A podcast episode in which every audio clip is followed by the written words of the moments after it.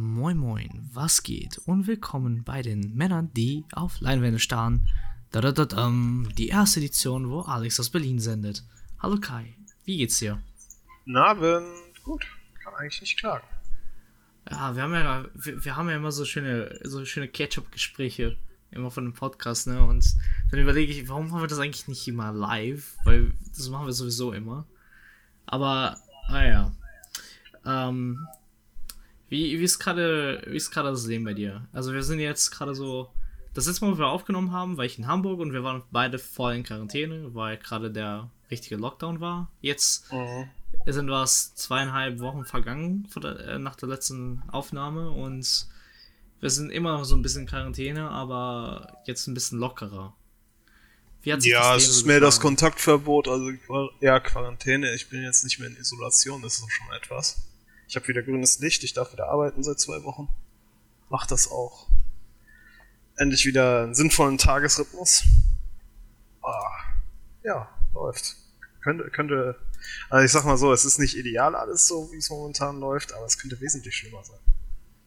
Also ich kann mich zumindest aus meiner Perspektive nicht beklagen. Das ist doch geil. Ja.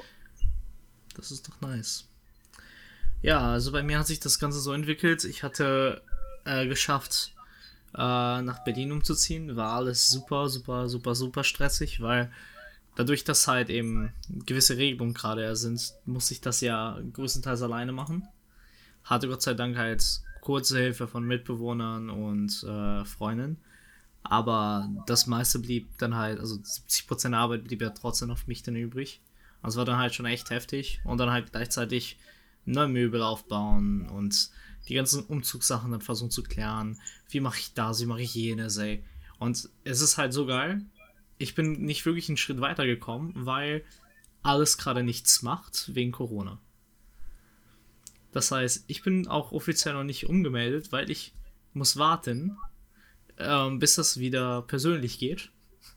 Weil oh, wir haben keine Online-Lösung oder eine Brieflösung es, ist, es, es wird interessant zu sehen, was, was aus der ganzen Krise in, in der digitalen Entwicklung, äh, Digitalisierung dann letztendlich dann vorangebracht wird.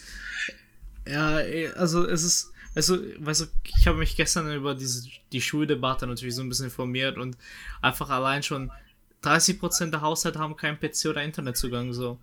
Ja, das ist so ein deutsches Problem leider. Es ist so sad. Aber wir haben alles, aber an, an der Internetinfrastruktur und der Zugang zu Computern scheitert es leider dann echt. Und das ist halt echt schade. Ähm, und das, das spiegelt sich halt so überall wieder. Oder keine Ahnung, was los ist. Ich habe mir meine BVG-Karte bestellt, damit ich Bahn fahren kann. Und die wurde mir schon bis jetzt zweimal nicht zugestellt. Warum auch immer. Der ruft die Frau von der BVG an, so, Warum, weißt du, woran das liegen könnte? Ist dein Name nicht im Briefkasten? Doch, dein Name ist Briefkasten, deswegen wundere ich mich ja schon, warum das letzte Mal nicht angekommen ist. Also, keine Ahnung. Es ist, also es gibt manchmal so Tage, wo du denkst einfach nur, ach, whatever. Aber naja, so ist das halt. Immerhin ähm, ist das Leben hier auch so ein bisschen, bisschen, bisschen mehr in der Normalität angelangt. Man kann sagen wir mal jetzt ein bisschen mehr raus. Ähm, aber halt er wird trotzdem auf soziale Abstände gehalten, man muss jetzt Maske ertragen. Finde ich schon ganz interessant, wie, wie sich das so wirklich vom Tag auf, auf den anderen, wo, so, wo wirklich die Gesetze da waren, halt das Leben umgestellt wurde. Und wir haben so eine kleine, weißt du, so eine kleine Dystopie gerade. Und ich finde das sehr, ich sehr interessant so. Ich, ich, ich bin mal gespannt. Jetzt in den nächsten Tagen werden ja ein paar der Lockerungen in Kraft treten, wie die Leute darauf reagieren, ob sie äh, noch vorsichtig mit der Sache umgehen, ob einige dann sofort wieder Vollgas geben wollen und ob wir uns danach äh, nachher selbst mit in, in den Arsch beißen. Ja. Ich, ich bin mal noch vorsichtig. Ich meine, es ist vielleicht ganz gut in dem Sinne, dass einige Leute halt auch schon den übelsten Lagerkoller haben, wie ich zumindest äh, gegen Ende meiner Isolation. Aber ja. wir müssen, wir müssen halt sehen, was das die Zukunft für uns da hält. Ja, eben, eben. Aber solange ich halt erst, also wir erstmal wieder arbeiten können, ist das erstmal schon ein guter Schritt voran. Mhm. Und äh, ich, ich hatte auch Glück, ich konnte jetzt ein bisschen Arbeit finden, was halt unter den Maßnahmen und kontrollierten Räumen halt passieren kann. Und vor allem viel online. Ähm, da bin ich sehr dankbar für, weil man weiß, man weiß halt einfach gerade einfach nicht, ne? was als nächstes kommt. Von daher ist es eigentlich schon, äh, also ich kann mich nicht beschweren. Also Berlin tut mir gut. Konnte viel Zeit mit einer Freundin verbringen und äh, ja, ab heute geht so für mich jetzt der neue Alltag so an. Es ist, es ist komisch immer noch. So, ich, also ich bin noch immer noch nicht so angekommen, so nach dem Motto, ich wohne jetzt in Berlin, weißt du? Weil ich war so, so viel im letzten Jahr hier, dass ich mehr oder weniger mehr, also ich war im letzten, am Endeffekt ja mehr in Berlin als in Hamburg. Letztes Jahr. Aber äh, man, man, hat immer so das Gefühl, man, man muss ja irgendwann zurück. Und das habe ich immer noch nicht verloren irgendwie. Ist komisch. Aber, naja. Ähm, ich bin gespannt, was als nächstes kommt, man. Hat ja, also ich, ich, ich darf mich nicht beklagen. Also ich habe ja, Kai, ich habe das ja so gesagt, ne? Am Montag durfte ich das drehen, äh, was das als nächstes an Star Wars Film ist. und äh, ich, ich habe mich da gerade, also weißt du, wenn wir jetzt gleich mit Filmen reden, der allgemein viel Filme zitiert und einfach wirklich Film als Kunst feiert, dachte ich mir so, äh, als, ich, als, als wir da die Lichter so eingestellt haben, weil diese Venue, du kannst halt wirklich alle Lichter so, so einstellen bei der Level Venue. Ähm, und das ist ja diese riesige Gaming Location, wo halt diese Gaming Arena auch schon wie, wie so ein Todesstern aussieht, ne? Und das hat sich auf jeden Fall mehr als angeboten. Das, das, hat man sofort auf den Bildern gemerkt. Da meinte halt Dorian halt, ne, der so, so zu mir am Donnerstag, ähm, sag mal, hast du Bock, nicht Montag hier was zu shooten? Inwiefern? Bist du denn Star Wars Fan? Ich so, ja. okay, dann habe ich was für dich. Okay, wäre natürlich witzig gewesen, wenn er jetzt ausgerechnet bei dir an einen Trekkie geraten wäre, der der Star Wars nicht abkam. Aber dann hätte ich das, das so witzig gemacht, weißt du? Dann hättest du, hättest du Leute hochgebeamt. Oder war es auf jeden Fall die Vorgabe, Star nee, Wars also, äh, also er hatte mir das im Nachhinein dann so erzählt, dass ich, als wir die Abgabe gemacht haben, so ja, also ich hätte das auch nur von jemand, also ich hätte das auch nur jemand drehen lassen, der auch wirklich Star Wars Fan ist, weil er er weiß dann, was, worauf es dann ankommt. Ich meine, das ist eine, das ist eine Regel, die sie vielleicht auch für die Star Wars Filme, die letzten, äh, hätten anwenden sollen. Ja, das stimmt, das stimmt, das stimmt. Deswegen für, für mich war, war der Star Wars Tag halt echt äh, so echt ein Genuss. Ähm, weil, Alter, ey, das waren auch wirklich so nach, Leute nach, Nachbauen. Einfach mal so. Das ist aber so, das sieht einfach so cool aus, Mann. Also ich ich war wieder für einen Tag 13 und habe mich cool gefühlt, mm. habe ein cooles Video in zwei Stunden schießen können und dann haben wir den Rest des Tages daran geschnitten. Es war schön, haben ein paar schöne Bilder noch gemacht. Und jetzt reden wir über einer meiner anderen Lieblingsfilme. Ich, ich wollte gerade sagen, gehen wir von, von, von, zu einer Trilogie, die wirklich makellos ist und keinen Frust aufkommen lässt. Ich hatte mir extra Cornetto gekauft, ja um mich mm, oh. wirklich gut darauf vorzubereiten. Mm. Und ich habe auch die ersten 30 Minuten sechsmal gesehen, glaube ich. Jetzt mal ohne Spaß. Ich habe das wirklich jedes Mal. Ich wollte das immer vom, von Anfang an auch gucken. Aber jedes Mal hat mich das äh, Cetirizin komplett weggenockt, ey. So um die 30 Minuten Marke. Ich habe dann äh, an einem Abend dann versucht, okay, ich zögere das mal ein bisschen, aber trotzdem. Vor, vor allem, wie weit, wie weit, wie weit kommt man in 30 Minuten? Wie viel schafft er in 30 Minuten? Also er ist ja dann wahrscheinlich schon in, in Sanford. Ja, das ist das Aber ist er, ist, ist er dann schon im aktiven Dienst oder ist das noch diese, diese Rum für Eingewöhnungsphase? Äh, also das ist da, wo er mit einem aktiven Dienst anfängt, so. Da er okay. wo alles kennenlernt, sich über alles beschwert, aber äh, und dann halt äh, anfängt so zu untersuchen. Der ist auch der erste Todesfall und äh, so, ich glaube, um die 35 Minuten Marke ist da, wo er äh, das Haus mit den ganzen Waffen saniert. ja, mit, äh, oh, wie heißt er nochmal? Ich weiß. Äh, unseren Filch-Darsteller auf jeden Fall. Beziehungsweise den, den, äh, den, den Lord of the Twins aus, aus Game of Thrones. Also ah. der Typ, der einfach nicht, den man nicht versteht. Mhm. Ende. so heißt der Typ. Aber, aber weißt du, auch trotz, trotz obwohl ich ihn, ihn sechsmal angefangen habe, aber nur einmal vollständig sehen konnte, ich habe jedes Mal was Neues gemerkt in diesen fucking 30 Minuten. Mhm. Und ich dachte mir jedes Mal, scheiße, Mann. Wie viele Filme habe ich in letzter Zeit gesehen, wo die ersten 30 Minuten mich um ein Detail, und ich meine wirklich makellos ein Detail, mir neu auffallen, die meiner Film, also meiner Erfahrung sind, Film zu sehen, immer wieder bereichern. Und ich meine, ich meine das jetzt ernsthaft, weil es gibt Sachen. Was, was, was hast du halt, da im, im, jede, im, du, im jedes Mal, ich das angefangen habe, auch wirklich Stück für Stück neu entdeckt, so, oh fuck, das ist mir noch nicht aufgefallen. Oh shit, der Satz geht ja sofort da auf und dann da, da und das. So, weißt du, wie diese Sätze gesagt werden und dann wann der Schnitt war, so, so Details ist mir halt erst dann aufgefallen, als ich wirklich unbewusst und ungewollt diese 30 Minuten tausendmal angefangen habe und nicht weiter gucken konnte, weil ich halt einfach eingepennt bin. Ich muss, ich muss auch einfach sagen, jetzt, jetzt wo du es gerade nochmal so ansprichst, dass, mit, dass in den ersten 30 Minuten, also ich will jetzt nicht sagen, die besten zwei Szenen direkt in den ersten 30 Minuten, der Rest des Films ist auch überragend, aber schon wirklich so, so zwei sehr dominante Szenen für mich sind. Also zum einen der, der, der Start des Films an sich wo halt in einer super Montage, Montage halt genial, perfekt gezeigt wird, was den Hauptdarsteller und den Charakter ausmacht. Wie der funktioniert, wie der tickt und, und auch, äh, auch, auch visuell sehr, sehr stark in Szene gesetzt wird. Natürlich alles wieder wie bei Edgar Wright sehr, sehr schnell geschnitten. Aber nicht so schnell, dass man jetzt Angst hätte, man, äh, man bekommt einen epileptischen Anfall oder sowas. Aber, aber schon sehr energetisch und dynamisch und dann halt auch immer wieder mit so Kleinigkeiten, wo du halt äh, ganz subtil noch ein paar Charaktertraits oder sowas äh, halt halt reingewirkt bekommst. Zum Beispiel, ähm, wo über sein, sein, also wo er, wo er in dem Moment, wo es um seinen aktiven Dienst geht in der Intro-Szene.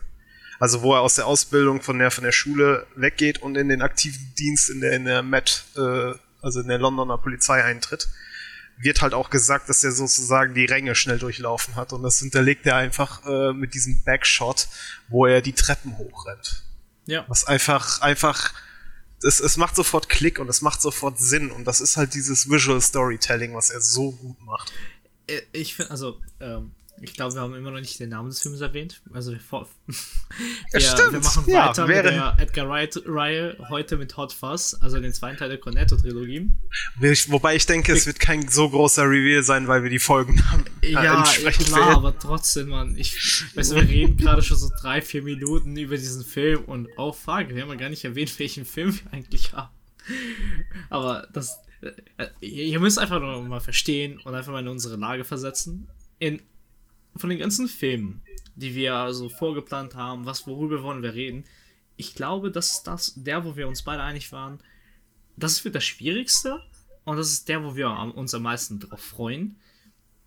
Weil dieser Film ist so geil. Und ich meine, und es ist nicht ohne Grund der meistbewerteste Film im Internet von Edgar Wright. Auch von vielen Kritikern gesehen als sein Meisterwerk. Und hat er hat er besseres Rating als Baby Driver? Der hat besseres Rating als Baby Driver. Oh, okay. Also zumindest das letzte Mal, wo ich gecheckt hatte, hat er. Und der gilt als der beste aus der Cornetto-Trilogie nach Fans und Kritikern zugleich. Und gleichzeitig, ähm, ich, ich, selber, also ich, ich sage jetzt schon mal so, für mich ist es ein 9,5 out of 10. Es ist nur nicht ein 10 out of 10, weil 10 out of 10, das ist immer noch bei Hitchcock. Und da, das ist, da fehlt bei Edgar Wright dann dieses kleine bisschen an Innovation. Er hat zwar neue Sachen gemacht, aber halt, er, er hat noch, wir müssen noch ein bisschen warten, bis die Generationen und Filme machen, die mit ihm aufgewachsen sind, anfangen Filme zu machen. hust, hust, ich. Hm. So, meine, also mehr oder weniger meine Generation jetzt an Filme machen, so die, die jetzt halt gerade 20 bis 30 sind. Und dann werden wir halt sehen, ob das wirklich eine 10 out of 10 ist. Aber äh, nichtsdestotrotz trotz, ähm, sollen wir klarstellen, erstens, Leute, wie immer, Spoilerangabe. Erst recht bei diesem Film. Geht gar nicht anders. Weil jedes Detail eigentlich schon einen Film verrät. In vielen ja gut, es ist, es ist, es ist, wir, wir können wir ja auch so ein bisschen Zuhörer-Shaming betreiben. Ich meine, es ist 13 Jahre her, seit der Film rausgekommen ist und wer den bis heute noch nicht gesehen Exakt. hat, der sollte sich jetzt nicht angegriffen fühlen, sondern er sollte jetzt Pause drücken und sich den Film ansehen. Er ist, glaube ich, für ein Apple und ein Ei auf Amazon. Er ist nicht in Prime, glaube ich, mehr nee, drin. Das kein Streamingdienst leider. Das war, glaube ich, das Problem, was wir jetzt hatten, weil ich weiß, er war letztens noch auf Netflix und auf Prime. Und jetzt wollten wir die Folge machen und siehe da, er war nirgends mehr. Gott Ärgerlich. sei Dank habe ich die Blu-ray. Gott sei Dank habe ich auch Zugriff auf die Blu-ray. Und, äh, Andererseits, ah, das, das hatte mich ja geärgert, da hatte ich ja auch mit dir kurz drüber gesprochen. Es gibt zu diesem Film eine Audiokommentarspur mit Edgar Wright und Quentin Tarantino. Aber auf meiner Blu-ray war die leider nicht mit dabei. Der scheint wohl nur in der, in der britischen Version ja, oder so dabei zu ja. sein. Also für, für aber, die Deutschen da draußen, die sich aber das trotzdem geben können, äh, es ist auf YouTube. Es gibt tausendmal die auf YouTube. Weil es ist auf YouTube, ja, ja. Weil wie, wie jedes andere Blu-ray extra, irgendwer lädt es immer auf YouTube hoch. Wobei ich jetzt aber sagen musste, ich hatte die Wahl, ob ich das dann ganz bequem vom Bett aus schaue, den Film, oder ob ich den am PC schaue. Und am, das Bett hatte dann leider gewonnen und deswegen musste ich bei diesem Rewatch auf die Kommentarspur mit Quentin Tarantino verzichten. Ich habe auch ohne geschaut. Aber, aber ich, ich, ich hatte mal reingehört, ich habe sie noch nicht komplett gehört, aber es gibt Leute, die sagen, das ist dermaßen ein, ein, also die driften auch so generell in Referenzen ab oder so, dass man sich das einfach wie ein Podcast anhören kann, ohne den Film dabei zu gucken.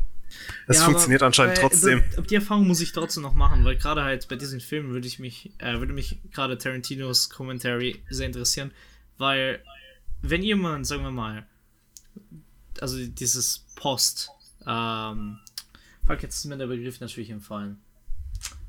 Verdammt. Ah, der Stil den Tarantino mehr oder weniger bestimmt. Tarantino. Mhm. Alter. Weißt du, jetzt weißt du, wollte ich voll. voll also, also ich weiß auf jeden Fall. Äh, aber ich, dann, dann sowas, Alter. Aha. Mhm. Also ich bin immer noch verwundert, wie die beiden zueinander gefunden haben so, für einen Audiokommentar. Postmoderne. Danke. Postmodern. Danke, okay. Wikipedia, dass du mich daran erinnerst, ohne dass es da drauf steht. ähm, so, Postmoderne ist halt so mehr oder weniger das, was halt Tarantino angefangen hat. So, das ist die Ära, die Tarantino mehr oder weniger als Vorreiter geht. Weil das ist nämlich ein Kino, was schon 40, 50 Jahre Filmgeschichte hinter sich hat, von den vielen Meistern der Zeit lernen konnte, eine eigene Sprache entwickeln konnte, aber vor allem ist es die erste, die aktiv und bewusst Filme zitiert. Und das bewusst und wirklich deutlich zitiert, sodass wirklich dazu das, das selbstreferenzierende Medium. Genau, das selbstreferenzierende Medium, das nicht nur das klar und deutlich ist, sondern wirklich gleich ist und ohne Schande. Und gerade bei diesem Film, und deswegen ist es ein schwieriger Film, darüber zu reden und vor allem ohne Spoiler. Der Film ist eine Referenz zu tausenden Filmen, sei es visuell, Text, und so weiter. Da, dazu werden wir noch sehr viel reden. Ich, ich würde, bevor wir aber darüber reden, so ein bisschen über die Story und Genre davon reden. Und vor allem äh, ein bisschen über den Stil, weil darüber haben wir auch schon vorhin ein bisschen geredet. Das war, das ist ja der, also wir sind uns da glaube ich einig. Das ist Edgar Wrights Magnus Opum, oder? Mhm. Auf jeden Fall. So, deswegen würde mich da halt interessieren, weil das ist der Film, der, also dieser Film ist halt postmoderne. Also Shaun of the Dead war schon postmodern, aber wenn es ein Film definiert, was postmodern ist, der nicht von Tarantino ist, ist das dieser Film. Einwandfrei. Also keine Frage. Aber gut. Wann hast du eigentlich den, ersten, den Film zum ersten Mal gesehen? Boah, das ist schwer zu sagen. Also, ich weiß, dass ich die nicht zum, zum Release geschaut habe. Also das ist, die waren zu dem Zeitpunkt bestimmt schon zwei, drei Jahre alt. Aber ich weiß, dass ich halt äh, Shaun of the Dead von einem Kumpel empfohlen bekommen habe und mich dann aber selbst im Nachhinein dran gesetzt hatte und nachgeschaut hat, was der Typ noch gemacht hat. Und bin dann bei Hot Fuzz ge gelandet. Und es muss aber dann zumindest äh, zeitlich gesehen vor dem dritten gewesen sein, weil der war zu dem Zeitpunkt definitiv noch nicht draußen. Den habe ich auch, glaube ich, sogar im Kino gesehen, aber ich bin mir nicht mehr sicher, ist zu lange her. Aber lass es mal 2009, 2010 gewesen sein. Ja, ich habe auch so, also lustigerweise war das der erste Film, den ich von Edgar Wright gesehen habe, weil ich habe mich eine Zeit lang geweigert, Shaun of the Dead zu sehen. Wie kommt's? Weil, weil ich fand, das habe ich glaube ich bei der Shaun of the Dead Folge schon erzählt. Ich fand diese Idee eines Parodiefilms dumm, weil Scary Movie mir den Spaß sagen wir mal, Ach so, ja, hatte. gut, dieses, dieses ganze Spoof-Genre, was, genau. was hier Disaster Movie, Date Movie, XXX, was weiß ich, genau, und dann genau, einfach Movie genau. dahinter klatschen. Deswegen das ist halt echt lazy. Shaun of the Dead zu schauen. Mhm. Und ähm, ich hab, hatte Hot Fuzz mit einem Kumpel dann so einen Filmabend, haben wir das dann geguckt und ich wusste halt absolut nicht zu der Zeit, von wem das war. Und Ich dachte so, hey, Alter, der Film ist scheiße gut. Ich hab, wenn du den Film zuerst mal siehst, ne, du, du kennst halt die Referenzen teilweise. Und, also sagen wir mal, du, du, musst, du musst nur einen Film, äh, einen Referenzfilm gesehen haben und du weißt, was gleich auf dich kommt und du genießt es einfach und das, du lässt dich einfach nur komplett zu Tode. Weil der, das ist halt mehr oder weniger ein Buddy-Cop-Film in cool und lustig. Und nicht nur ja, wie, wie, Buddy wie es Film wie er es halt auch selbst sagte, es ist, äh, also Edgar Wright selbst, äh, es war ihm ein Herzenswunsch, diesen Film zu machen. Also bevor er eine konkrete Idee für die Story hatte, ging es ihm schon um das generelle Konzept, einen ordentlichen, wie sagt er, proper Copper-Movie zu machen wieder. Weil zu diesem Zeitpunkt halt das Genre übersättigt war mit Gangsterfilmen. Aber das war ja auch die 90er und die frühen 2000er. Eben. Weil, weil in den 80ern haben sie ja diese ganzen Gangsterfilme gemacht, die super durch die Decke gingen weil die auch schon eine Referenz zu den, die davor schon durch die Decke gingen. Aber dann sind sie halt von B-Movies Main, zum Mainstream gegangen, wo die 90er und 2000er fast nur noch Cop- oder Gangsterfilme waren. Bube, Dame, König, Gras, Snatch und all sowas. Okay, alles, alles. Und ich meine, bis noch so Mitte 2000er ging es auch noch so weiter. Ich meine, heute sind ja nicht ohne Grund diese ganzen Actionstars der 80er auch diese Kultfiguren immer noch. Waren immer noch präsent auf der Leinwand, auch in sämtlicher Form. Und ich meine, auch gerade auch, warum ist Will Smith heute die größte Schlechthin? Ist ja nicht nur Prince of Bel Air. Es ist ein sämtliche Filme, die er sonst gemacht hat, die einfach nur Actionfilme waren oder Kopffilme waren, die halt auch durch die Decke gingen. Und ähm, das spielt halt alles so ein bisschen eine Rolle auch dazu. Deswegen hatte mich der Film gut gehit, also gut getroffen, aber ich habe erst mit Scott Pilgrim dann wirklich in seine Arbeit reingefunden. Deswegen freue ich mich am meisten über diesen Film dann zu reden. Aber halt, das ist immer noch meiner Meinung nach der beste Film, den er je gemacht hat. Keine Frage. Oh, ich tue mich da jetzt schwer mit Baby Driver, aber ich würde sie fast auf Augenhöhe sehen. Um, ähm, okay. Wobei, wobei bei, bei ich sag mal so, wenn man es jetzt einfach daran festmacht, wenn man die beide da hinlegen würde und sagen würde, so, welchen schaust du dir jetzt dreimal hintereinander an, dann würde ich wahrscheinlich dreimal hintereinander Hot Fast schauen, weil ich weiß, dass der selbst nach dem dritten Mal nicht langweiliger wird. So, das ist die Sache. Während Baby Driver technisch schwerer war, umzusetzen, ist bei Baby Driver nicht alles so hundertprozentig durchdacht wie bei Hot Fuzz. Doch, aber auf eine ganz andere Art und Weise. Nee, nee, es nee, ist halt ein anderer Fokus. Nee, nee, nee, nee, nee, Du, darauf, da, okay, cool. Dann, dann springen wir mal ein. Ich lass mal die Diskussion jetzt haben. Ich hab Bock. Ähm, und ich, ich, ich sag dir, das, also deswegen ist er halt 100% nicht durchdacht. Weil in diesem Film hast du vier Ebenen. Das ist Story-Ebene, das ist die visuelle Referenz, das ist die Audioreferenz und das ist Zitate. Richtig?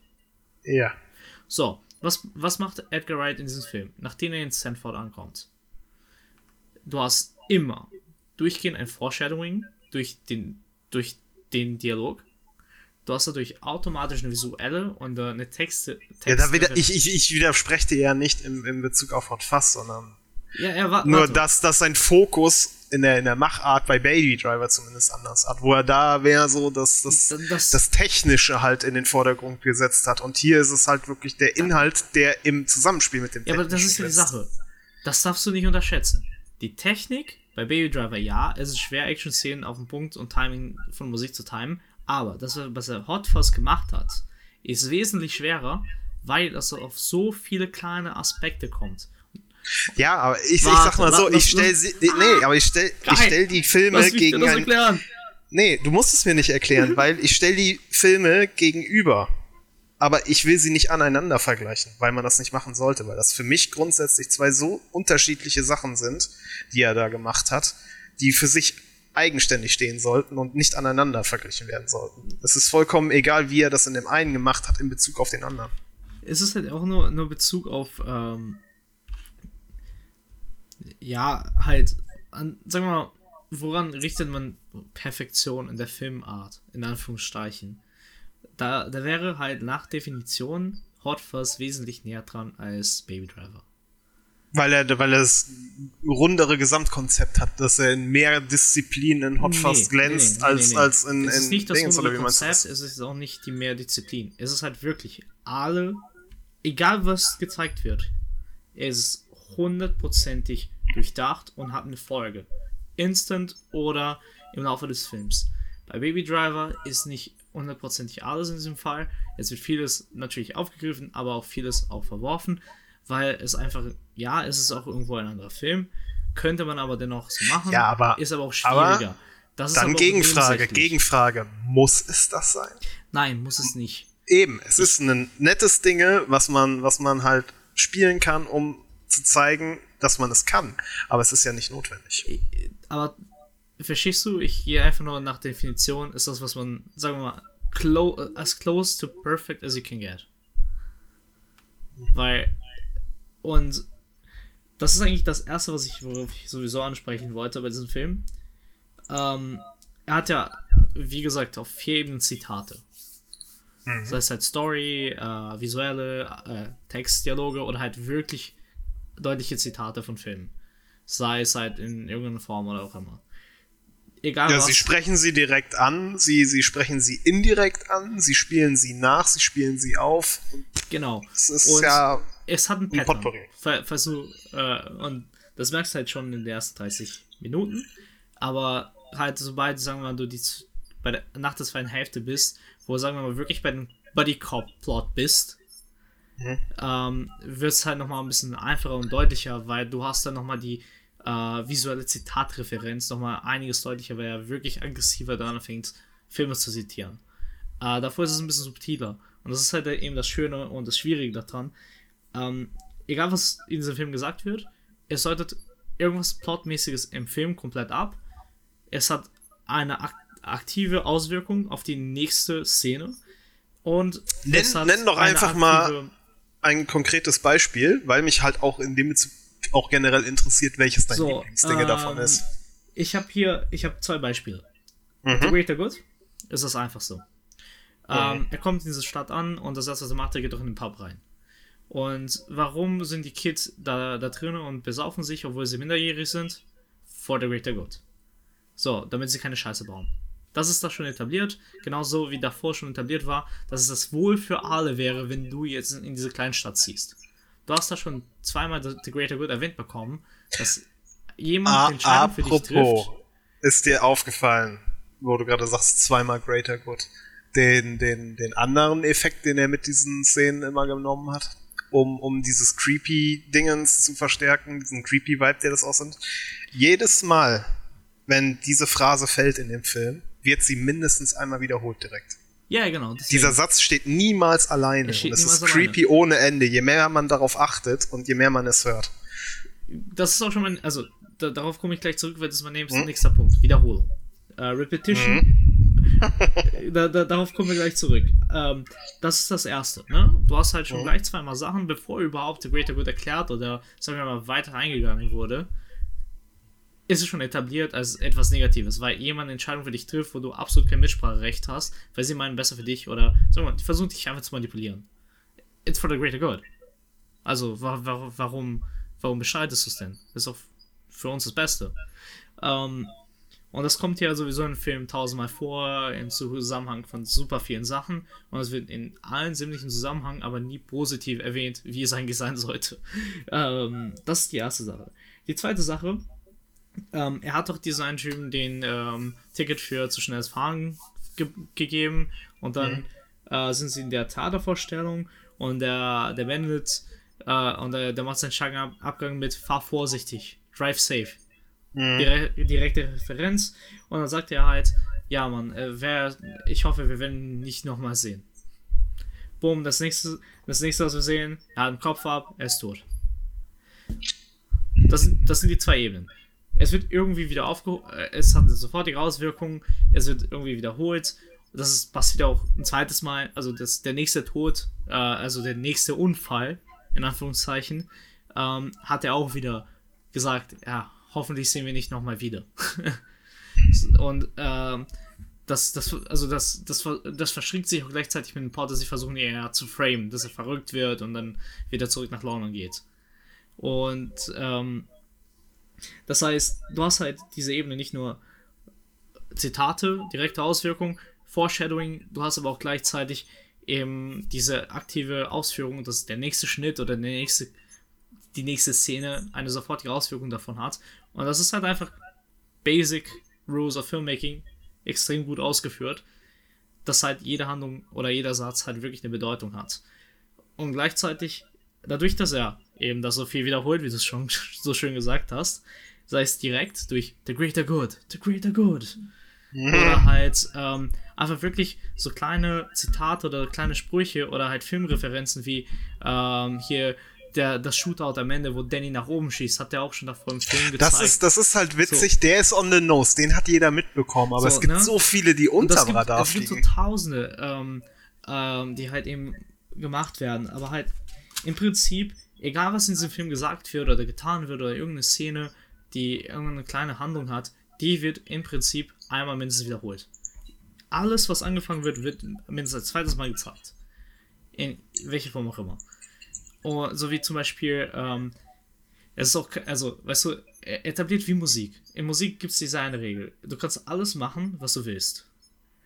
Du hast zwar Rahmen, wo du dich bewegen willst und solltest, wo es halt harmonischer klingt als andere, aber im Prinzip, Musik hat eine Regel. Wenn du eine Sache wiederholst, geht sie erst richtig und gedacht. Dasselbe macht er halt hier. Und das halt sehr aggressiv und passiv gleichzeitig. Das heißt, es gibt Sachen, die, die passieren halt nicht nochmal in der Form, die sind aber da nochmal. Das heißt, ähm, äh, zum Beispiel die, äh, da zeigt der Danny da rum durch die Stadt. Mhm. Ähm, und die, die haben ja die Diskussion da ähm, äh, gehabt, was sie, ob der irgendwas zu tun hat und was er halt als erstes machen will. Er, hat aber auch schon angefangen, zu, diese Sachen zu tun, die er da sagt, er machen will, an den Namen, wo er da war. Er will aufräumen. So, und der hat so seine Sachen, die er abarbeiten will, obwohl das nicht seine Aufgaben aktiv sind. Allein, allein diese, diese ganzen, diese ganzen Gespräche, die die einfach in ihrem aktiven Polizeialltagsdienst haben, diese, diese ganz normalen äh, Kollegengesprächen, die halt wirklich alles Mögliche referenzieren. Zum einen äh, das Foreshadowing des, des Films selbst, zum anderen die Movie-Referenzen, also das, das geht ja in alle Richtungen diesbezüglich. Da haben genau. die ja zum Beispiel am ersten Arbeitstag oder was, äh, analysieren die halt sozusagen, was sie so sehen in der Stadt. Und da ist zum Beispiel dann auch der eine Opa dabei mit dem langen Mantel. Wo, ja. wo die dann auch irgendwie so sagen, ja, von wegen, he's, he's hiding something. Ja, und in der, in der Finalszene im Shootout in der Innenstadt oder was merkt man dann, dass der da darunter wirklich halt eine Schrotflinte hat die halt äh, immer einsatzbereit ist. Und genauso halt, äh, wo er ihn äh, ausfragt bezüglich äh, ja, Sach, also es ist ja, ist ja dann auch wieder Filmreferenz, wo er ihn so hier aus Point Break und, und äh, Bad Boys oder was so diese, diese, diese Action-Movie-Tropes abfragt, ob er das schon mal gemacht hat. So, von wegen hast du äh, jemals äh, bist du jemals durch die Luft gesprungen und hast zwei Knarren gleichzeitig abgefeuert oder hast du jeweils in, einem, ja, genau. in, einem, in der Verfolgungsjagd aus dem fahrenden Auto geschossen? Das sind alles Dinge, die er nachher macht. Genau, genau. Obwohl er diese Filme nur einmal gesehen hat, weil sie Danny mhm. dazu gezwungen hat. Ähm, Aber er macht selbst die Referenzen. Das Witzige ist halt, während Danny halt ihn bewusst dazu ausfragt oder das sozusagen eine bewusste, ja nicht Anspielung ist, sondern er bewusst es zur Sprache bringt, macht es dann äh, Angel halt halt komplett unterbewusst. Ja, ist Charakter. Zum Beispiel ja. die, die, die, ähm, die Will Smith Catchphrase, wie war sie denn nochmal? Ich habe sie gerade nicht im Kopf. Shit about to hit the fan oder sowas. Ja, Und das genau. ist dann auch dieser typische, dieser typische Kamerafahrt um ihn herum von unten. Hier die, die ja, typische Bay-Dingens. Der, der äh, Bad Boy Shot, ne, wo sie halt. Ja, ja. Kam, also wirklich diese, diese Steadicam um ihn herum, um den herum geht. Ähm, so im perfekten Kreis, halt der, der Bauhaus-Shot. Und dann hast du halt den, den Moment, wo halt der einfach die Sonnenbrille aussetzt. Einfach ja, und das ist, das ist wiederum. Das ist wiederum der Bait. Das ist wiederum der Bait in Hosfos, weil wir bekommen nachher genau diesen Shot und er ist genauso übertrieben in Slow Motion. Also er, er wird einem ins Gesicht gedrückt, so von wegen, guck mal, sie machen das, was wir schon vorher erwähnt haben. Das ist witzig und so. Das ist die Movie-Referenz. Das ist das Offensichtliche. Und das, was dann halt so ein bisschen im, im, im Feuer sozusagen nebenher passiert, was man gar nicht so mitbekommt, ist halt, dass Angel als er merkt, dass alles als den Bach runtergeht, er Danny auf dem Handy anruft und halt die, die Line sagt. aber Ja, dann genau. halt so komplett normal und das geht halt komplett unter, wenn du es nicht genau, wenn du, wenn du nicht genau aufgepasst hast. Das ist halt so die subtilere Referenz gewesen. Das fand ich ganz witzig eigentlich. Und ähm, ich habe noch zwei Fun Facts. So kleine Details halt. Ähm, Oh, äh, da habe die ich Tausende, noch nicht, noch also. nicht erwähnt hatte. Ähm, was Repetition angeht, natürlich. Also, ich habe mir nur Sachen dazu aufgeschrieben. Ähm, der Greater Good wurde auch introduced, als er halt selber sein, seine Bezeichnung von The Greater Good ausgeführt hat. Um das nochmal zu vertiefen. Also, wir wurden halt schon von Anfang an etabliert, dass er eigentlich für das Gute steht und auch das Gute macht, aber alle ihn vom Guten abraten wollen, weil sie meinen, das ist nicht das Gute. Dass sie das Gute tun. Also, ähm, wenn du, wenn du genau und mehrmals den Film schaust, wirst du halt einfach diese negative, monotone Art, die sie das auch sagen, sofort auffallen. Aber auch gleichzeitig, dass sie halt immer im Prinzip gemacht, äh, diese Aussagen gemacht werden im Laufe des Films, wenn er eigentlich im Rechten ist und er eigentlich das Gute tut. Und er kriegt dann immer diesen Satz zu hören. Das andere, was ich auch als Beste finde, der Actual Criminal wird, also der, der Bösewicht wird als Bösewicht selbst, äh, er bezeichnet sich selbst als der Bösewicht von Anfang an des Films. Und so, nehm, das erste Mal, wo er doch diesen, äh, den Äh. Supermarktbesitzer er trifft, kommt er an, bitte, schneiden Sie mich an, äh, nee, nehmen Sie mich fest, äh, ich bin äh, ein Krimin äh, Kriminaltäter oder sowas. Das Fun Fact so- dazu, Fun Fact dazu, er hat sich irgendwann mal mit, mit äh, Drehbuchautoren oder anderen Regiekollegen unterhalten, dass er dieses Trope so spielen will. Und er hat es bis zu einem gewissen Zeitpunkt versucht, wortwörtlich, er hat es versucht, eine Neon-Leuchtreklame im Film unterzubringen, die blinkend Bad Guy sagt und halt den Skinner daneben zu stellen. Ja. Aber er war bis zum Ende mit keiner Idee, die er so aufgebracht hat, zufrieden, so dass er sagen kann, das kann ich so in das Skript reinbringen. Es wäre einfach dann doch den Ticken zu viel gewesen. Dafür haben wir halt diesen, diesen absolut geilen Shot von Skinner neben seinem eigenen Porträt und halt was du gerade angesprochen hattest, diese I'm the Bad Guys Self-Referenz oder dieses Genau. Dingens. Und, und halt die, die Shots, wo du ihn dann zum ersten Mal wieder siehst, ist, wenn er seinen Sohn freispricht, nachdem er eine Straftat begangen ist, äh, begangen hat. Oder Ja. er an den ähm, Ja, Unfällen vorbeizieht. Ja, was hast Was du denn zu den. Szenen? Ist dir da was aufgefallen? Äh, was, dass er immer da auftaucht? Nee, wie er da auftaucht. Ja, es ist halt immer dieses Slow-Mo rüberschauen, so. Nee, nee, nee, nee, nee, nee, da ist noch eine Ebene. Da, guck mal, da habe da hab ich gleich noch mal was für dich, da, wo du äh, beim nächsten Mal drauf du, also, Dann hast du was. Der erste Mord, wo er, wo er dann mit dem Auto dran vorbeifährt, ist das Autounfall. Das Ja. ist ja das, das äh, Romeo und Julia Paar. Ja. Und während er im Auto vorfährt, läuft in seinem Autoradio ein Lied der Dire Straits, welches heißt Rate? Äh, Ro äh, irgendwas mit Romeo und Julia. Einfach Romeo und Julia, genau. So, und beim zweiten Dinge fährt er mit dem Auto vorbei, das ist das explodierte Haus. Da läuft ein Track, der Fire heißt, wo mir jetzt aber gerade nicht die Band oder der Sänger einfällt. Aber auf jeden Fall schön, auch die wenn's, Musik äh, im Hintergrund. gewesen wäre. Nee, das, das, dann würde ich es, glaube ich, wissen. Ich bin mir nicht sicher. Ich, ich, ich, ich, ich such mal. Also, also es ist mal wieder, es ist, es ist, ach, keine Ahnung, es ist einfach wundervoll. Das, das sind so die Dinger, die ich liebe. Und das ist halt auch sowas, das wusste ich auch erst, ich glaube, irgendwann letztes Jahr, als ich ihn nochmal geguckt habe und mir ein bisschen was dazu Nee, durchgelesen nee, habe. Ich habe tatsächlich nur Sachen im Dialog und Bild gesucht.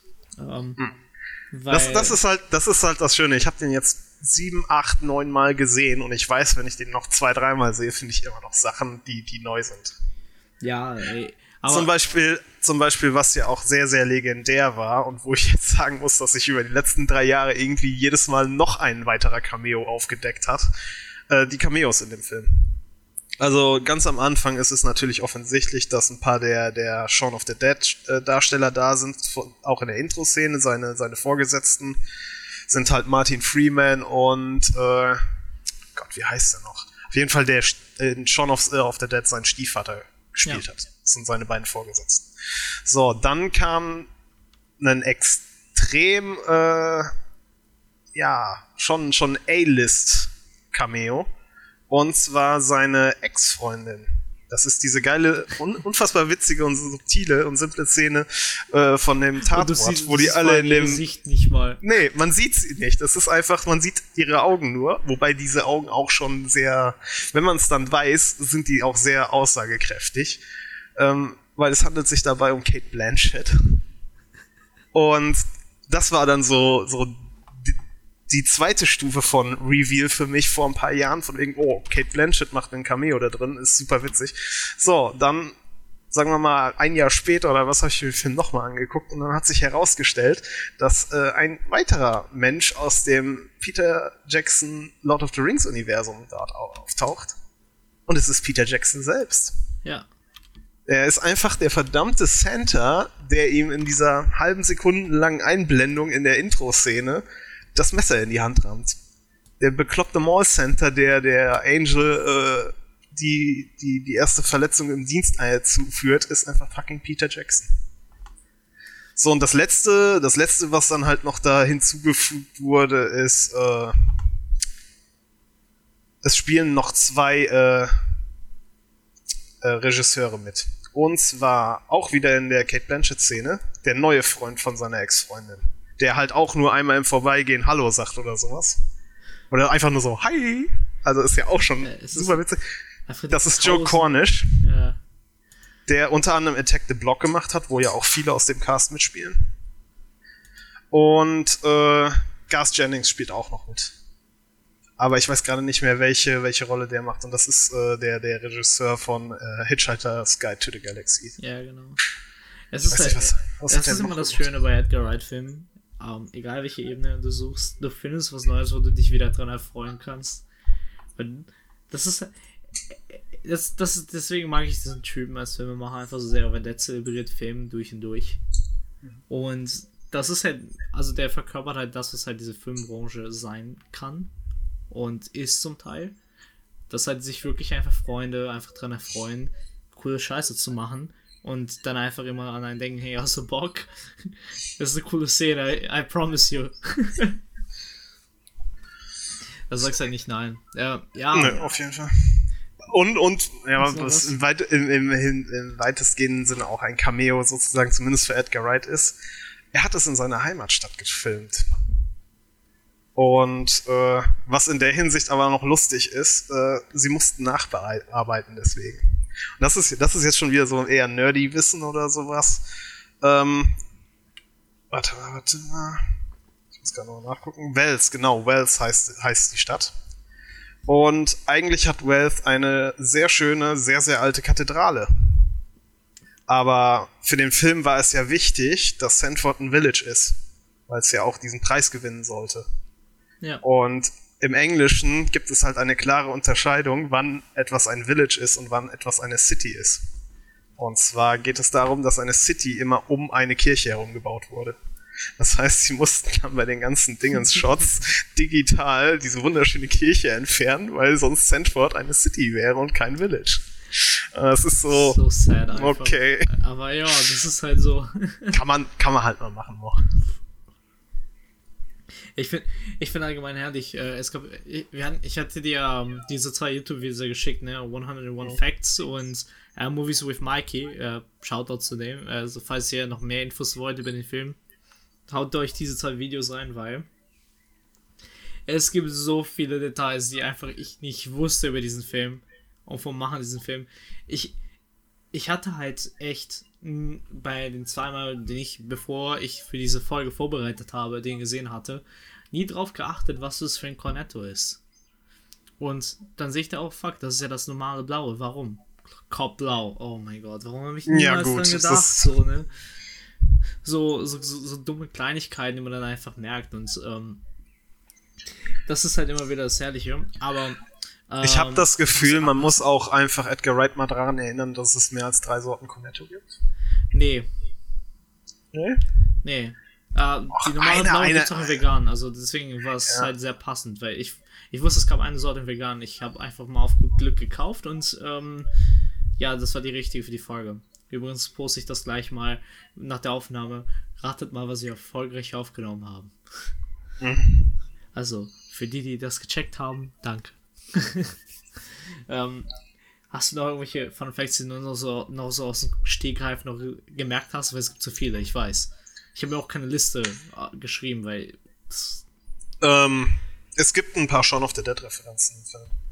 Let's go. Ähm, äh, Im Supermarkt in der DVD, äh, hier in den DVD-Gitter oder was, das die durchgucken, liegt halt die Shaun of the Dead DVD. Aber nicht als Shaun of the Dead, sondern unter dem Alternativtitel Zombie Party. Aber es ist dasselbe Cover. Ja. Und ähm, in einem, in einer Szene ist auch hier der, der Cricket-Schläger zu sehen. der ja auch sehr ikonisch ist. Was ich, was ich halt allgemein, äh, wenn wir halt schon über so Fun Facts reden, ähm, Danny bevorzugt immer zum Pub zu gehen. Oder beziehungsweise es geht immer zum Pub zuerst. Mhm. Also in dieser ganzen Trilogie. Ähm, also das werden wir auch bei World End nochmal, weil es wortwörtlich Pub Crawling. ähm, da geht es nicht anders, aber ähm, bei den zwei Filmen, es fängt immer, also Shaun of the Dead und Hot Fuzz haben beide in Pub angefangen und in Pub geendet. Das ist nicht schlecht. Nicht, nicht ganz so Michael Mann-Level an, an äh, End- und Beginning-Choice, aber schon gut. Ja, es ist. Und äh, naheliegend vor allem. Es ist halt vor allem super witzig, weil ähm, ähm, ich habe ja ein paar Briten in meiner Zeit so kennengelernt und vor allem jetzt in letzter Zeit mitgearbeitet. Und der eine hat es schön gesagt, weißt du, ich vermisse sehr vieles nicht. Aber Alter, vermisse ich mein Pub und mein Guinness. und ich muss so, I got you, Bro. Ich verstehe es vollkommen. das ist halt, ähm, es ist halt einfach wirklich Part der Kultur, so, ne? Es ist halt echt so ein Ding, wo sie halt gerne hingehen und halt wirklich das so deren Part, Pastime Activity. Man das geht halt zusammen du, zum Pub einfach. Das hast du hier eventuell noch mit den, also es gibt, klar gibt es auch noch so Kneipenkultur hier, aber das ist halt super selten geworden. Und wo ich finde, es gibt das eventuell noch in einigen Städten, jetzt hier in Köln mit Kiosken oder, oder halt äh, Trinkbuden im Ruhrpott halt diese, diese, diese 24, 20, äh, 7 Trinkhallen und sowas. Ja. Also das ist in, halt auch sehr speziell. Du hast in Deutschland so diese typische Dorfkneipen oder du mhm. hast Cornern. Genau. So, wo Leute einfach im Späti was kaufen und dann ein, deren Bier trinken und dann erst in den Club gehen. Aber das ist mir, also das ist auch so eine, eine, Sache, so eine Sache. Also ich meine halt gerade Berlin verbindest halt extrem mit diesen abgefahrenen Bars und halt Techno-Clubs, ne?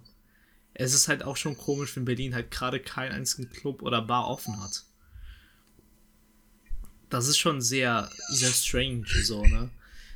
Weil in Berlin ist das halt echt so ein Teil, ne? Es gibt halt echt sehr viele Leute, die halt diesen Lifestyle hier leben, halt wirklich 9 to 5 arbeiten und sich dann das Wochenende wirklich durchfeiern im Sisyphus oder so. Und das ist halt wirklich so Teil der Kultur. Und das ist, das vergisst man einfach, glaube ich, so schnell. Und deswegen finde ich es so schön, äh, dass sie halt die ersten zwei Filme Anfang und Ende in den Pub und der dritte halt gleich ums Pub-Crawling geht. Und ähm, das ist so ein Fun Fact. Jedenfalls, dass wir ein bisschen, ähm, ein bisschen über Genre spielen, äh, reden, weil mhm. in diesem Film haben wir halt super viel und ähm, wir können auch so tausend Sachen, so zu Kleinigkeiten oder diese kleinen technischen Sachen, die er gemacht hat. Ähm, wir können auch allgemein äh, noch, wenn du noch Bock hast, nachher noch über die Referenzen so ein bisschen sprechen. Aber lass mal ein bisschen über das Genre sprechen, weil dieser Film ist so ein Genre-Schlamassel. Ich finde es witzig, geil und auch sehr konfus teilweise, wie er auch von Genre zu Genre springt und das einfach so natürlich wirkt. Es ist ja, ja genau, es ist ja theoretisch nur der Deckmantel, dass es hier ein Buddy-Cop-Movie ist. Und, und Tja, keine Ahnung, da bist du eher, eher der Fachmann, dann, dann leg es mal für mich aus. Okay, ich dachte schon, du wolltest ja jetzt gerade mal ein bisschen erraten, was es ist. Also, was, was ich, nee, du, wie, das ist ja gerade, ich, ich, hab, ich, deswegen, ich habe gerade den Gedanken gehabt, aber ich kann es auch nicht wirklich in Worte fassen, weil, weil, äh, ja, er springt, aber er, macht ja auch nichts konkret in der Hinsicht. Also. Deswegen, ich würde ich würde es trotzdem noch als Body, Buddy Cop Movie oder als Copper Movie halt ja? sehen. Also kannst du, also Buddy Cop Movie ist halt eher so ein Subgenre, ne? Ja. Das heißt, das ist so eine, so eine Randdefinition. Offiziell würde er als Krimi und Thriller bleiben. Ich hätte jetzt noch Mystery gesagt, weil halt dieses, dieses, dieses ja, Geheimbundmäßige da reinschwingt. Das geht dann halt bei Thriller, sagen wir mal so, noch ein bisschen mit unter die Schublade. Ähm, wichtig ist der Anfang und der Ende, das Ende, ne? Es endet halt komplett bei dem Buddy Cop Krimi, Action Movie. Ähm, aber es fängt halt bei diesem Mystery Thriller Horror Gedöns an, ne? Aber halt diese Krimi-Action-Spalte ist halt immer vorhanden. Es ist halt immer so witzig, weil es halt einfach immer so komplett abwechselt. Das hat eben halt diesen Dramas, der Thriller-Gedöns, eigentlich bis zur Hälfte und dann ist halt die komplett ausgetauscht zu Horror-Action-Buddy-Cop-Movie. Und ähm, Action-Comedy hängt da halt komplett zusammen. Und ähm, das ist, ich, ich habe lustigerweise zu einer Videoanalyse von äh, hier Bonnie und Clyde lustigerweise gestern gestolpert. Und ähm, da, das habe ich mir so angeguckt. Ich habe den Film, also zwar ist mir bekannt, was er für eine Auswirkung für die Filmgeschichte hatte, aber äh, ich habe den Film selber noch nicht sehen können. Ist halt ein alter Film, ist schwer, mhm. manchmal. Und ähm, halt gerade diese Shootouts, die sie da hatten, und der hat halt so ein paar Szenen so bewusst gezeigt, die halt heute noch sehr relevant sind. Der hat Edgar Wright halt schon aufgegriffen, aber nicht, weil er sie aufgegriffen hat, sondern weil sie einfach zum Standard geworden sind. Einfach diese Action mit Comedy zu verbinden. Gleichzeitig hast du halt heftigere Action durch Einsatz von Props und äh, wie du die Szenen schießt, aber gleichzeitig, wenn du das im normalen Setting machst und das halt wirklich nicht äh, grimmig und dark ist, wirkt das halt automatisch out of the day und komisch. Und das benutzt er halt komplett zu seinem Nutzen da. Ähm, wenn, also jetzt, wir beide haben ja natürlich Fistful of Fingers schon mal angeguckt mm, und oh. uns bekannt, was er davor gemacht hat. Und ich meine, wenn du schon auf The Dead guckst, auch die Action, die er da hat und diese Action-Szenen sind immer eher Comedy, als gleichzeitig auch actionlastig. Hier ist es halt einfach nur mal auf einer anderen Ebene und äh, deswegen ist halt für mich halt dieser Film halt so style-defining für Edgar Wright. Weil da zeigt er halt genau, was er halt, also was sein Stil ausmacht. Action-Comedy ist eins. Immer. Mhm. Egal in welcher Form. Ähm, Char Characters first. Montages. Und. Show, not tell. Show Not. Ja, das ist, das ist nicht ein Stil von ihm. Das ist Filmregel Nummer eins. Ja. Das ja, aber das ist eine, die er halt auf jeden Fall gekrönt hat für sich. Ja, aber das ist. Nee, nee, nee, nee. Das, das kannst du nicht als Ziel zählen. Das ist halt wirklich eine Filmregel, die sollte jeder.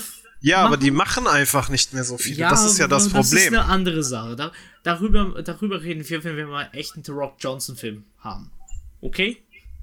Dann erkläre ich dir, warum manche das nicht machen und warum ich das nicht mache. Ja gut, Action ist es halt noch leichter, aber ich meinte jetzt so generell auf Komödien bezogen. Jetzt schau mal, schau mal, wie viele Komödien du in den USA produziert bekommst, die einfach nur äh, aufgezeichnete Dialoge sind. Ja, aber das ist halt, halt an äh, Budgets und weil sie Leute halt einfach improvisieren ja, lassen wollen. Aber damit ist, ist halt es ja schon gegeben, dass es halt nicht mehr die goldene Regel scheinbar ist, weil die Leute billig produzieren. Ja, oh nein wenn, wenn wir von der Regel sprechen, reden wir von der Kunst des Filmemachens. Ob das, warum auch immer Standard oder nicht Standard gerade ist, ähm, ist eine andere Diskussion. Ich, ich, ich, ich mache jetzt mal für den Film, äh, für den, für den Kanon des Podcasts. Ja, es sollte die Regel sein, es wir, ist dann aber nicht die Regel. immer zu der ultimativen Kunst des Filmemachens. Nee, das kannst du halt nicht bringen, wenn halt 90% der Scheiße, die heute produziert wird, sich nicht daran hält. Du, Du hast, du, hast, du hast einen Sollwert und es ist aber ein Istwert. Es ist mir scheißegal, was Leute produzieren. Die können alles machen und ja, es gibt auch immer was Schönes daran zu gewinnen. Nur, wenn du Film sagst, aber nicht zeigst, dann hast du das Medium nicht verstanden oder du willst einfach nicht das Medium richtig nutzen. Sei es aus welchem Grund auch immer. Und das ist halt einfach nur schade, weil das ist halt eben das Schöne und gerade was bei so guten Filmen machen, eben das Schöne und der Spaß halt noch mehr macht. Alles andere hat einen anderen Zweck und ähm, der Zweck soll zu einem anderen Zeitpunkt besprochen werden, weil ich sag's dir, das wird eine 30 oder 60-minütige Diskussion allein. Wir können uns gerne mal einfach eine Folge einfach nur bashen oder so. Wäre witzig irgendwie. Aber ähm, für, für Edgar, also gerade diese drei Sachen, die hat halt in diesem Film, glaube ich, halt einfach, einfach gezeigt. Und äh, wenn du halt von, gerade von der Entwicklung von Shaun of the Dead zu Hot Fuzz halt auch siehst, wie viel Perfektion, wie viel Detail er noch mehr drauf bringen konnte. Weil du hattest das alles schon in Shaun of the Dead da. Aber dadurch, dass halt vier Jahre dazwischen Release war, nee, doch, nee, drei Jahre zwischen Release, glaube ich, waren. Ähm, das heißt, mindestens zwei Jahren äh, dazwischen waren wir, dass er die gemacht hat. Das macht halt schon echt einen krassen Unterschied bei einem Filmemacher. Vor allem, wenn er schon den, sein Stil definiert hatte. Aber da zeigt er halt echt, dass er ihn, sagen wir mal, schon gemeistert hat. Und das zeigt sich halt dann, wenn wir jetzt danach über das nächste, den nächsten Film, der halt rausgekommen ist von ihm, Scott Pilgrim, weil er das halt nochmal auf eine andere Ebene erweitern konnte, sein Stil, nochmal um einiges verschärft hatte. Ich verstehe aber komplett, was du meinst mit Show Don't Tell. Aber das ist halt nicht, äh, also das würde ich nicht als ein Stil bezeichnen, weil das halt eigentlich ein Film, also ein Handwerk des Filmemachens eigentlich ist. Für ihn ist halt wirklich in diesem Film diese, diese Montagen, das schlaue Foreshadowing eigentlich auch schon. Also die Art, wie er Foreshadowing macht, das ist auch schon eigentlich relativ ungewöhnlich. Ja, halt halt mal visuell, mal spricht das direkt genau. an. Aber halt durchgängig. Also normalerweise machst du es halt echt. Also wenn man so das Foreshadowing redest du, dass du das halt ein, zwei Mal machst, aber du machst halt nicht wie Edgar Wright durchgehend und ich meine wirklich den ganzen Film durch, aber du, mhm. du änderst halt nur die Form. Und das ist halt nicht eine Sache, die halt, sagen wir mal, der Norm entspricht. Weil, sagen wir mal, nehmen wir mal, wo das Vorstellung mehr oder weniger erfunden wurde. Das war bei Hitchcock. Das war Cocktail für eine Leiche.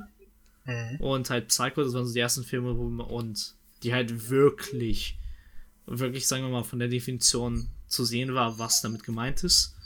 Ähm, das waren ja Filme, wo halt am Anfang ein Foreshadowing betrieben wurde oder irgendwann mit einem Film vor der Auflösung ein Foreshadowing passiert ist, wo du wusstest, was passiert.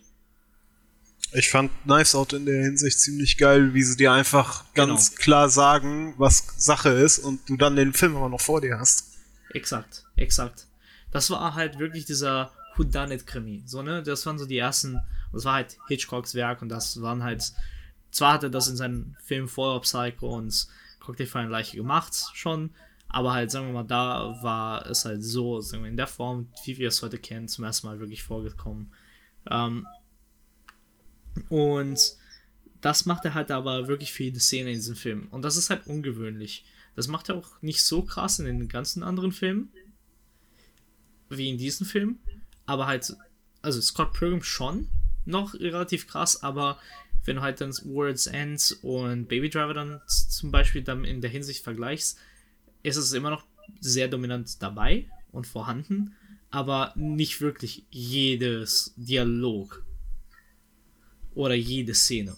Und das ist halt extrem krass. Also es, deswegen meine ich ja, dass es der Film nochmal einiges schwieriger war zu produzieren, weil wir reden ja hier von vier Ebenen, die gleichzeitig auf Continuity geachtet werden müssen und eigentlich 0% für Improvisation oder Fehler erlauben. Und das ist halt einfach krank bei diesem Film. Der Aufwand, der da reingeht, ist echt.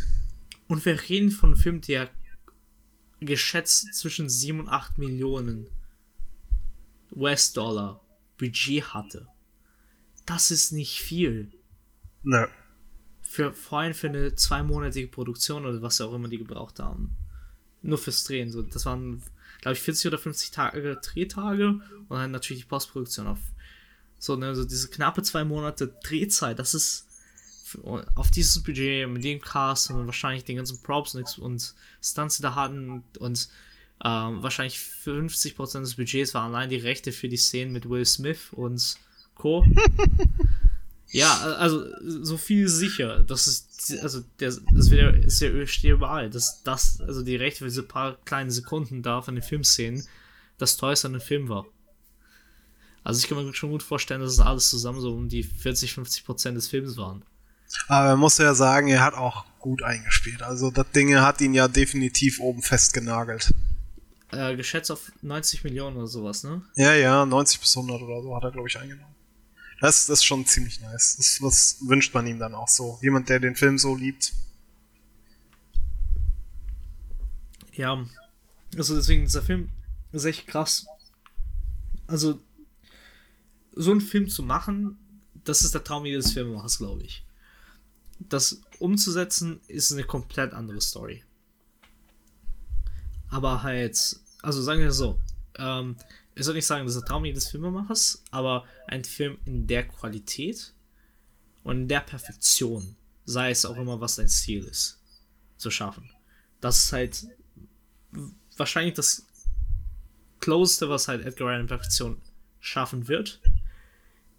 Aber ich sag's mal so, ich gebe ihm zehn Jahre und dann hat er wieder ein komplett anderes Meisterwerk. Weil die Zeit macht halt extrem viel aus. Und ja, sag, was hat er denn moment, was hat er denn momentan in der in der Dingens? Ähm, ich meine, der arbeitet schon gerade an einem anderen Film. Hm. Warte, ich google mal nach. Ich meine, der hätte sogar schon sogar irgendwas geshootet. Also Late Night in Soho ist schon in Postproduktion. Ach, stimmt. Fuck, vor allem, da haben wir doch beim letzten Mal drüber gesprochen. Ja, ich genau, hab's nur genau, einfach vollkommen genau. vergessen. Ähm, und dann hat er jetzt noch so einen Dokumentarfilm, Untitled Sparks Documentary steht hier. Das war aber das letzte Mal auch noch nicht da. Und hat eben so eine Serie namens Shadows, die auch irgendwann dieses Jahr announced wurde. Aber das war auf jeden Fall äh, nach unserer Spot, also Shaun of the Dead Aufnahme. Ich möchte auch jedem von euch nur empfehlen, ähm, Edgar Wright auf Twitter zu folgen. Das ist sehr, sehr angenehmer Content.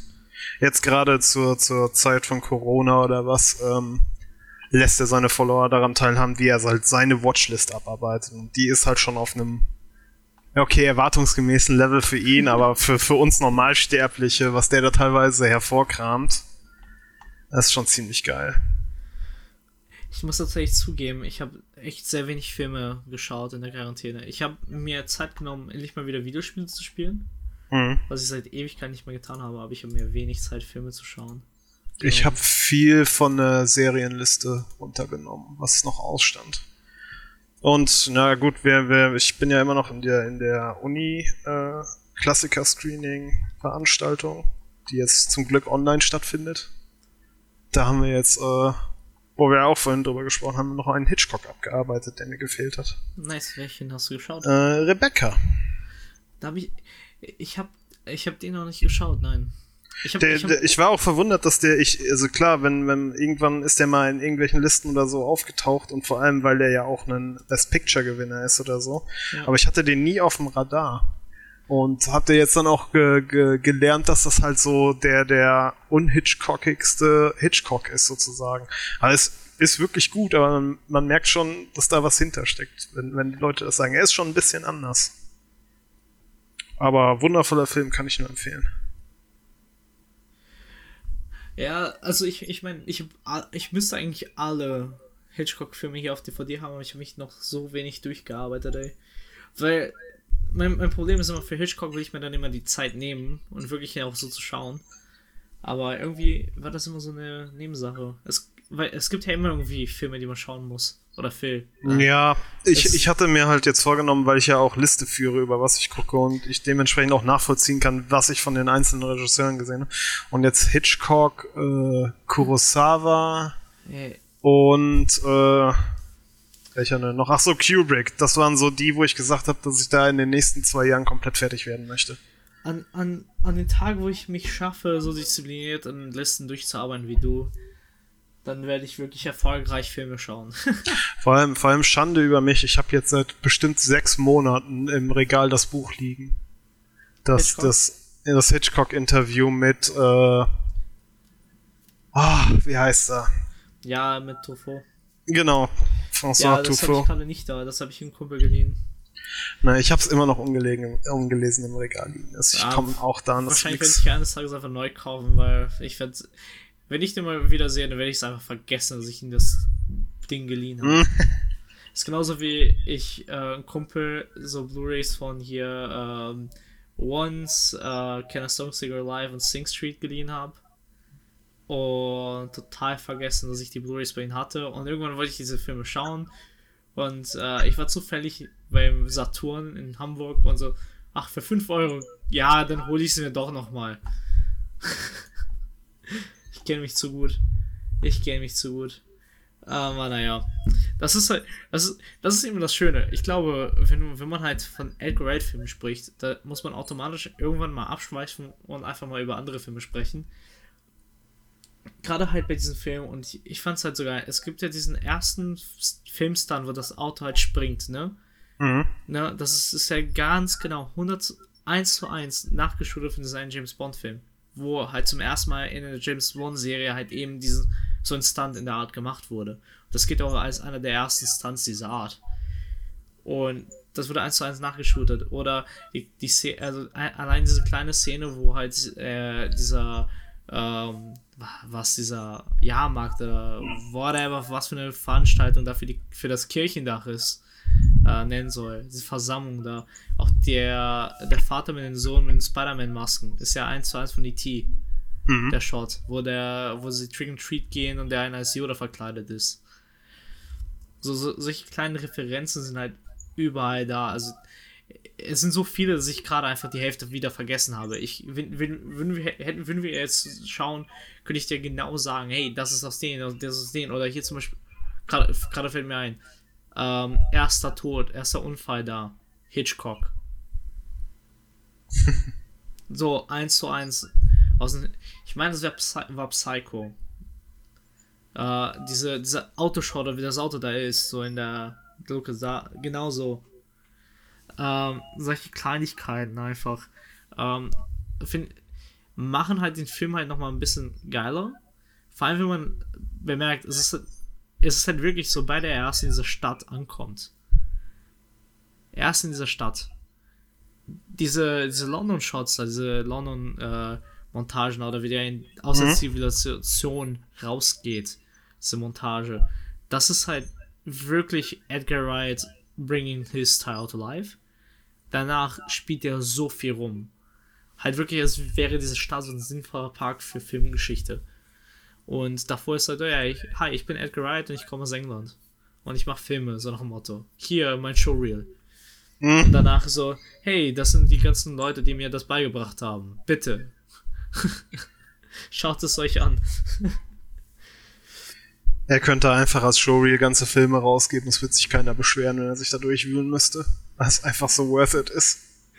Ja, aber ähm, was sagst du denn zu der zu der wunderschönen Montage, wie äh, Angel ähm, aus London rausfällt, fährt?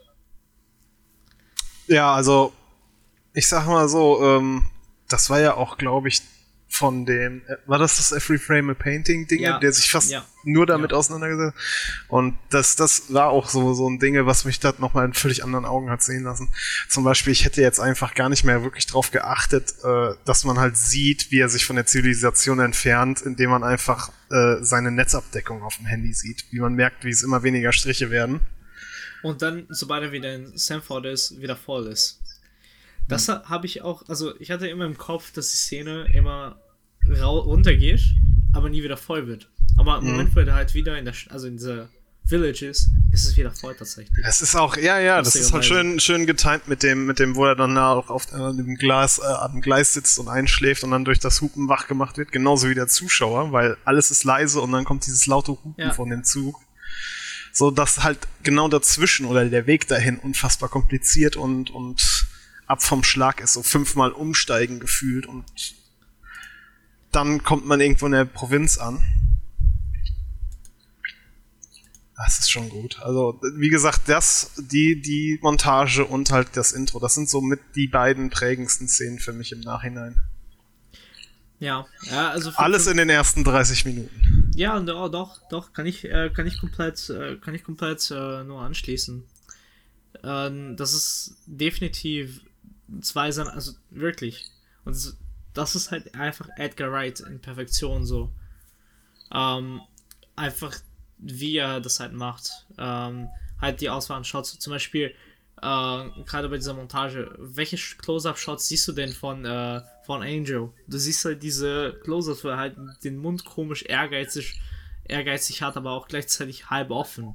Und das sieht halt irgendwie bescheuert aus, äh, ambitioniert, aber so richtig komisch, wo du es halt einfach nicht zuordnen das, kannst. Der, der Peak-Moment, was halt diesen ganzen Charakter einfach wieder, wieder darstellt, ist halt in dem Intro-Dingens, wo er das, dieses Fahrsicherheitstraining macht. Wo er maximalen Elan und Energie in seinem Blick hat. Mit dem, alleine mit dem Blick könnte er durch, durch eine Wand durchlaufen.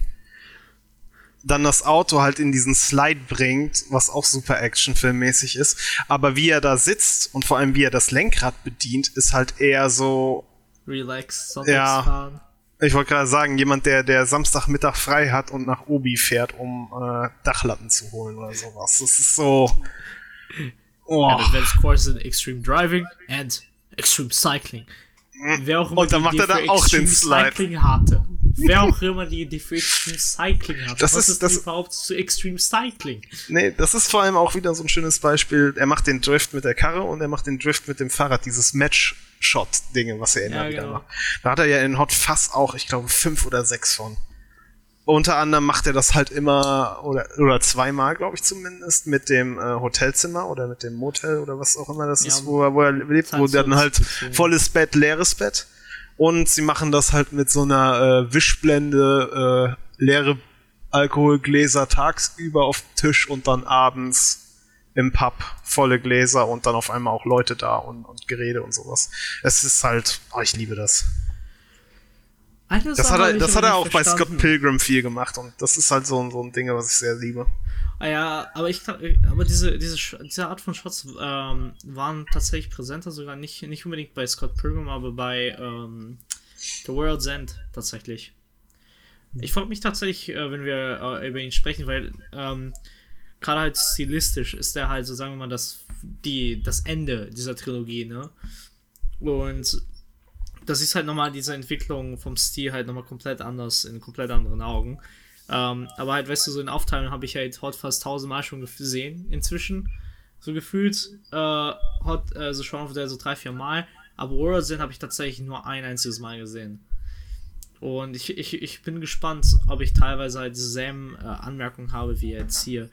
Ähm, aber das, worauf ich eigentlich hinaus wollte, da gibt es jetzt noch diese eine Szene im Pub, wo Danny und er feiern gehen, weil sie doch geschafft haben, da diese Waffen da einzunehmen, ne? Mhm. Und die, die, die gehen erstmal so 10 Quid, 10 Quid und dann der letzte Shot, wo sie halt das Geld zeigen, ist halt 5 Pound. Also 5 Pfund. Mhm. Und ich verstehe. Und er kriegt aber trotzdem zwei große Biere.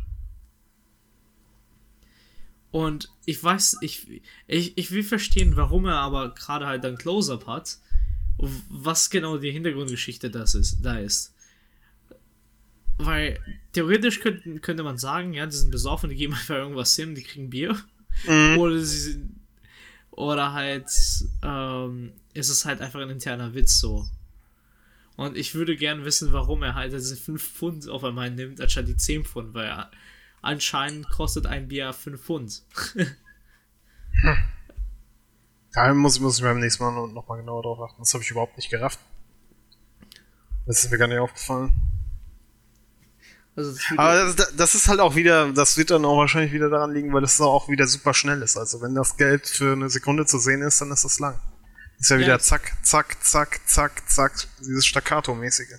Ja, also ich weiß jetzt, ich weiß jetzt nicht äh, aus dem Stehgreif, ob das jetzt ein bisschen länger da war als die anderen Scheine, aber ähm, dadurch, dass es letzte ist, fällt es halt sowieso mehr auf, weißt du? Aber wenn du halt zweimal 10 Pfund hast und dann halt 5 Pfund als letztes, dann hat es ja einen Grund. so, so, ich glaube, der hat das einfach nur reingemacht, damit einfach Nerds wie wir einfach die Köpfe zerbrechen und dann er, ja, wir, wir Nee, haben 10, 10 Pfund Schein haben wir aus Versehen aus, ausgegeben, hatten nur noch 5 Pfund.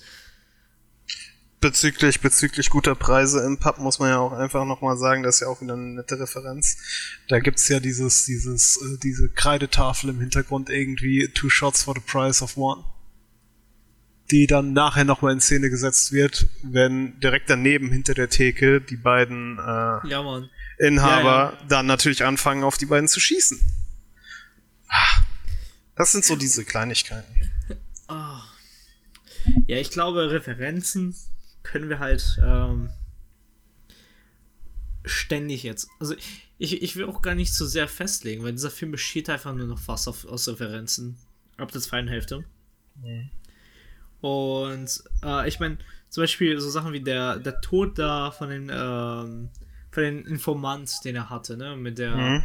mit, mit, dem Dach, ist halt indirekt auch so ein Anspielung auf Vertigo. Mhm. Dann hast du, ähm, sobald er halt ähm, weggeschickt wird, eins zu eins neben dir den alle Bodycop-Filme, die es in, zwischen 1990 und 2005 gab, als 1 zu 1 Referenz da wieder. Sei es durch direkte Zitat oder einfach nur irgendwie, ähm, was weiß ich, ey, äh, als indirekter Zitat, aber der, die, alles, was sie zum Beispiel auch diegetisch darüber geredet haben oder gesehen haben, haben sie auch wieder gespielt. Also, da fällt mir, da fallen mir jetzt gerade wieder so ein paar Sachen ein von, von wegen Foreshadowing oder auch eine Sache, die ich zum Beispiel gar nicht gerafft habe, die viele nicht gerafft haben. Also zum einen nochmal die, diese, diese, was, was wir ja schon bei dem Shaun of the Dead Folge hatten, wo der Film sich sozusagen selbst spoilert oder zumindest die, die, die das Foreshadowing betreibt. Ähm, das ist zum einen, äh, genau, das mit dem, ähm, every, everybody is packing heat, also jeder hat Knarren sozusagen. Ja. Und wo er dann fragt, uh, yeah, like everybody and his mom. Und dann er nochmal nachfragt und dann sagt er, yeah, who? Farmers. And who else? Farmers Moms. Ja, und am Ende natürlich beginnt sozusagen der Angriff in der Stadt oder was. Er kommt ja dann von außerhalb. Und seinen, seinen ersten Schusswechsel hat er halt dann wirklich mit äh, einem Bauern und dessen Mutter. Und eine, eine etwas, noch etwas subtilere Art und Weise des, dieser, dieser Selbstreferenz zu Beginn des Films oder zur Mitte hin und dann aufs Ende hin, ähm, als er Danny sozusagen auch so ein bisschen Basic Polizeiarbeit erklärt. Da, der, über, da schwingt er ja diese Rede, wie wichtig dieses, dieses kleine Notizbuch für die alltägliche Arbeit eines Polizisten ist. Ja. Und da sagt er dann, äh, ich glaube fast wortwörtlich, äh, this, this little book saved my skin more than once. Und äh, nachher im Blumenladen wenn die Besitzerin abgestochen wird. Da ist ja der Mörder schon da, als Angel auch noch im Laden ist. Ja. Und dann hat er, weil er sie befragen will, aber er sein Notizbuch im Auto liegen lassen. Und geht nur deswegen raus und entgeht damit, dass er mit umgebracht wird. Das fand ich auch sehr, sehr geil. Und das ist halt auch sowas, das habe ich nach fünften oder sechsten Mal erst, erst gerafft und auch nur nachdem ich jemand darauf hingewiesen habe, dass ich auf diese, diese Line mal achten sollte.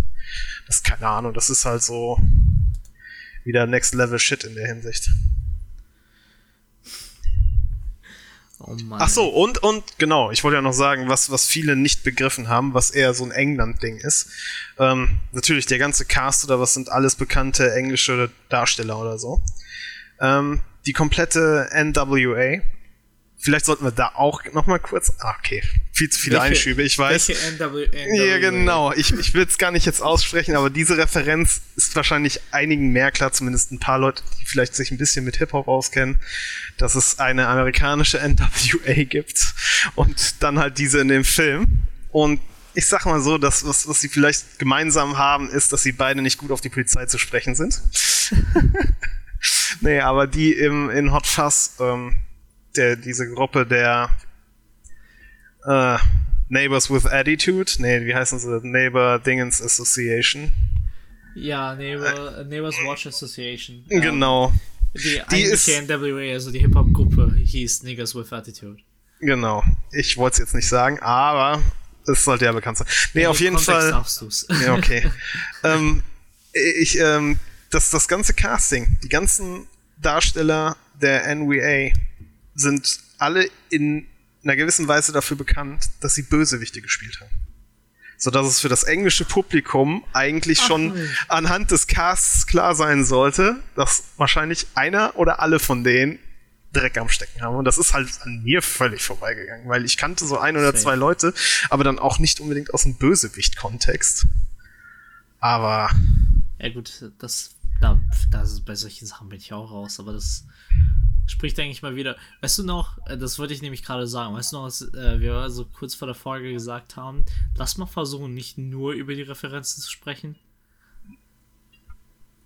Ja gut, soll ich dann noch, noch ein Easter Egg raushauen oder was? Ja, hau raus, mach einfach. Ich, halt dich nicht es ist, es ist das aber, Problem. Aber wir hatten, wir hatten im Vorgespräch. Also, so, so, jetzt nach so einer Stunde, wo wir halt wirklich über den Film geredet haben, jetzt einfach nur so 20 Minuten nur noch Facts raushauen. Und da kommen wir nicht mit hin. Wir haben ja schon im, im Vorgespräch hatten wir schon irgendwie darüber gesprochen, dass wenn wir könnten uns Listen schreiben mit den Dingern und wir würden trotzdem nicht fertig werden. Es ist, es ist jede Sekunde dieses Films ist voll mit irgendeiner Anspielung. Und da sind halt so super weirde Sachen dabei oder super unsichtbare Sachen.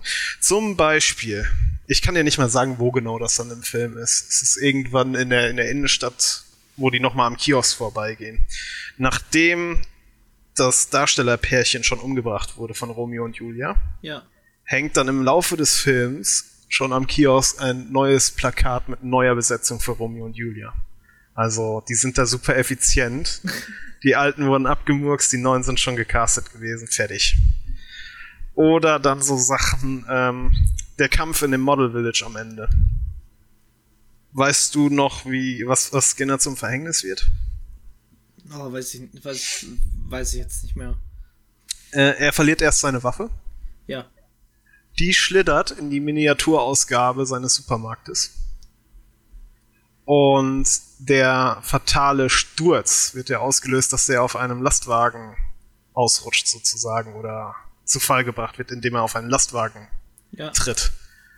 Der gehört auch zu seinem Supermarkt. Das sind beides Modelle von seinem Supermarkt, die ihm letztendlich Kontext zum Verhängnis werden. Es ist, es ist so schwachsinnig, es ist so wundervoll. ah, aber das ist so. Oh fuck, jetzt fällt, fällt mir erst die Referenz zu Kevin allein zu Hause ein. Hm? Ach so, ja, genau, der, der, der, der, der, das Action-Bit ist eigentlich fast dasselbe. Siehst du, das. anderer Film, der Action-Comedy mehr oder weniger erfunden hat. Mhm. Aha. Right. Hör auf. Das ist halt echt irgendwie lustig. Ich glaube, wir werden aber auch in keinen anderen Film so mehr über Filme rumnerden oder zitieren, wie halt in diesen, ne? Das, ich glaube, ich glaube, in diesem Film hat er sich echt einfach nur, okay, wie viele Zitate, wie viele Filme können wir halt in 90 Minuten einbringen? Gespielt. Das ist, keine Ahnung, es ist, ist so rappelvoll. Weißt du, weißt du, ich glaube, ich werde, wenn ich, wenn ich die Zeit finde, werde ich mir am Wochenende nochmal mit der, mit der Kommentarspur ansehen. Ich habe einfach jetzt nochmal Bock drauf. Und ich habe ihn von nicht mal einer Woche gesehen. Ich habe jetzt schon wieder Bock drauf. Das, das sagt ja schon alles eigentlich. Ich habe gerade erst nochmal geguckt, bevor wir die Podcast-Aufnahme gemacht haben. Und ich muss sagen, also jedes Mal obwohl ich eher unbewusst und unbedacht und nicht wirklich gewollt immer neu angefangen habe für die Vorbereitung dieser Folge. Es wird halt nicht langweilig. Es ist, es ist komisch, es ist halt selten bei Film. Dass halt wirklich Bock hast, einfach immer wieder Replay oder nochmal auf Play zu drücken und einfach, okay, was sehe ich jetzt als nächstes? Und du weißt halt schon die Geschichten, du weißt auch schon das Ende, du weißt auch schon den Anfang und du hast auch alles schon wieder gesehen. Aber das hatte ich ja schon äh, damit habe ich ja die Folge mehr oder weniger eingeleitet. Jedes Mal habe ich was Neues entdeckt, wo ich den Film nochmal mit komplett anderen Augen gesehen habe. Und das ist einfach ein großes Kino. Ja. Filme. Ja. Ja, ja, ja. Apropos, äh, ja, das ist ja jetzt nicht mal nicht mal wirklich Trivia, das ist einfach nur äh, Besetzung, aber viele Leute haben ihn nicht erkannt. Ähm, der, der Henchman von Skinner, der nur Yarb und Norb sagen kann. Weißt du, wer das ist? Nee. The Hound aus Game of Thrones. Ach so, ähm. Aber man erkennt ihn halt ohne die Haare sorry. Ich habe Game of Thrones Staffel 1 geschaut. Das war's. Das war's. Ja, ich fand's nicht gut. Also ich fand Game of Thrones nie gut. Ja gut, kann, da kann man sich auch echt hart drüber schreiten, weil es gibt viele Sachen, die gut waren, es gibt viele Sachen, die richtig scheiße waren. Ja, Aber das, ich, ich das ist ein zu weites dann, Feld. Ich habe ich hab die zweite Staffel dann echt angefangen und ich fand, ja, war halt einfach nur Sex und Gemetzel. Das war's. Sah halt cool aus. Stimmt, ich glaube, vor allem die erste Staffel war es ja noch ein bisschen stumpf, weil ich glaube, in, in keiner Staffel danach waren so viele Brüste wie in der ersten. Das war halt auch, glaube ich, wirklich so ein Dinge, wo die einfach die Leute mit rangekarrt haben. So, hier gibt's Titten und, und Blut und Dinge, schaut euch das an. Ja, deswegen habe ich, äh, deswegen habe ich das halt nicht so gefeiert, weil halt, ja, gut, ne, da war natürlich eine Storyline, denn ähm, da hat mir irgendwie so die Tiefe gefehlt, so. War halt Blockbuster. Das, das war übrigens, da haben wir doch schon wieder eine gute Überleitung wieder zurück zum, zu Hot Fuzz. Ähm, er hatte sich zwischendurch echt Sorgen gemacht um die Altersfreigabe. Oh ja. Ja er wollte, er wollte, er wollte natürlich, das ist, das geht auch einher mit dem hier von wegen, ich mache wieder einen ordentlichen Cop-Movie. Damit wollte er natürlich aber auch ein breites Publikum erreichen. Das ist ja, sollten ja dann auch jüngeres Publikum sehen, um halt mal äh, sozusagen wieder einen positiv besetzten Cop im, im Fan-Business zu haben in der Hinsicht. Ja. Und ich meine, gerade auch die Szene, wo der, wo der Messenger stirbt, also hier der, der, der Lokalredakteur da. Ja. Das ist ja schon nicht ohne. Und, und auch äh, was das Fluche angeht, geht das ja auch. Alleine, ich glaube, es steht ja, glaube ich, sogar auf dem, auf dem äh, Fluchglas oder was in der Polizeistation steht ja, glaube ich, einfach Kant drauf oder sowas. Und, aber ich glaube, er hat wirklich ein 15er Rating nur bekommen oder so. Also, also in, in, die Blu-ray, die ich hier habe, ist FSK 16. Mhm. Ja, nee, aber in, in, in England oder was, wo es ihm besonders wichtig war, da hat er, glaube ich, das, das, das nicht 18er Rating bekommen, worauf er halt gebaut hatte. Ja. ja. Gut, ich kann mir gut vorstellen, in Amerika war das auch so ein großes Thema. Ach, das ist, das ist ja sowieso, keine Ahnung. Zeigst eine Brust, bist du sofort 18, aber wenn da so ein bisschen rumgemetzelt wird, dann ist das alles wieder in Ordnung, oder was? Aber trotzdem sind die bösen Videospiele dran schuld, ne? ich habe mir, ich habe mir jetzt äh, am Wochenende hatte ich mir auch noch mal äh, Kubrick äh, Ice White Shut angesehen. Und ich hatte schon völlig verdrängt, wie überladen dieser Film mit Nacktheit ist. Also das ist ja, das ist ja schon fast auf einem Level, wo, wo der eventuell gar nicht freigegeben wurde in den USA. So, äh, jede zweite Szene aber, aber mit Titel. Wurde.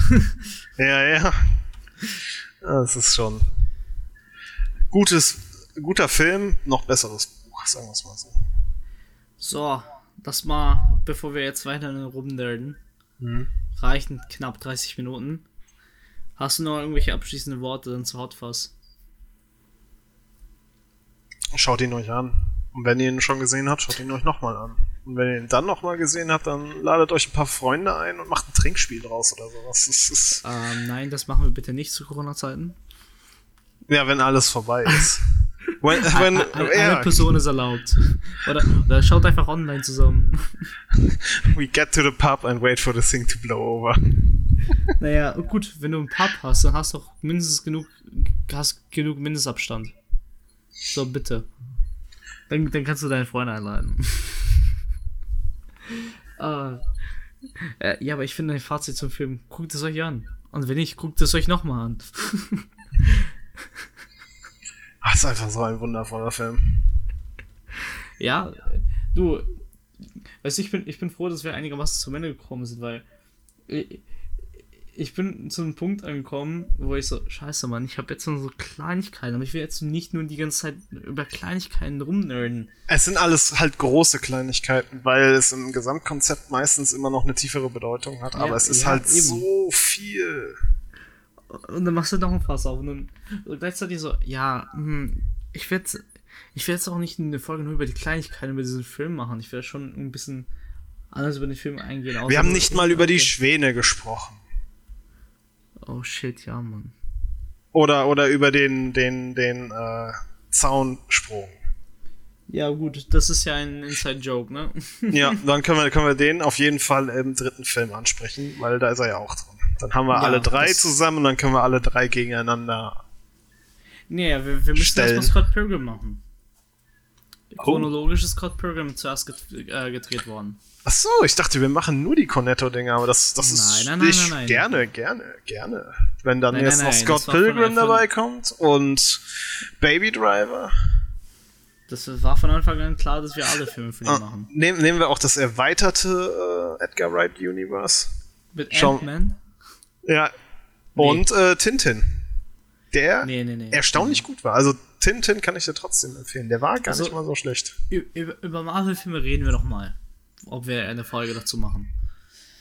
Ja, dann brauche ich jetzt, muss, muss ich dir zu, äh, zustimmen, das ist jetzt nicht der richtige Zeit, dann brauche ich ein wenig Abstand, weil ich das komplette MCU inklusive Serien jetzt durchgeguckt habe. Hast du es jetzt komplett durch? Ich habe alles gesehen, was, was veröffentlicht wurde jetzt in den letzten acht Wochen. What the fuck, Alter. Und ich, also ich kann es empfehlen, aber ich kann es nicht empfehlen in der Schlagzahl, wie ich das jetzt gemacht habe. Ich meine, ich war, ich war viereinhalb Wochen, ich war viereinhalb Wochen krank und das hat nicht zur Heilung beigetragen.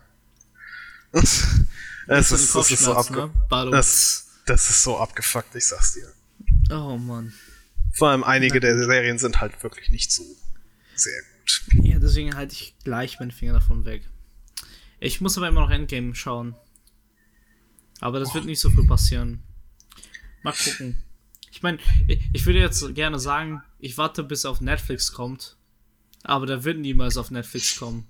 hast du, hast du kein Disney Plus? Nein. Also ich bin, ich bin überrascht, wie viele sich das in meinem Freundeskreis auch geholt haben. Und es ist halt wirklich ein guter Selling Point, dass es von den Streaming-Angeboten vom Preis her schon echt fair ist. Ich sag's mal so. Der einzige Grund, warum ich heute und gerade jetzt Disney Plus holen würde, mhm. wäre, damit ich mit Maria Star Wars schauen kann. Oh ja. Aber gleichzeitig denke ich mir, ich habe bei mir keine Star Wars Blu-rays. Mhm. Die einzigen Blu-rays und DVDs von Star Wars habe ich bei meinen Eltern.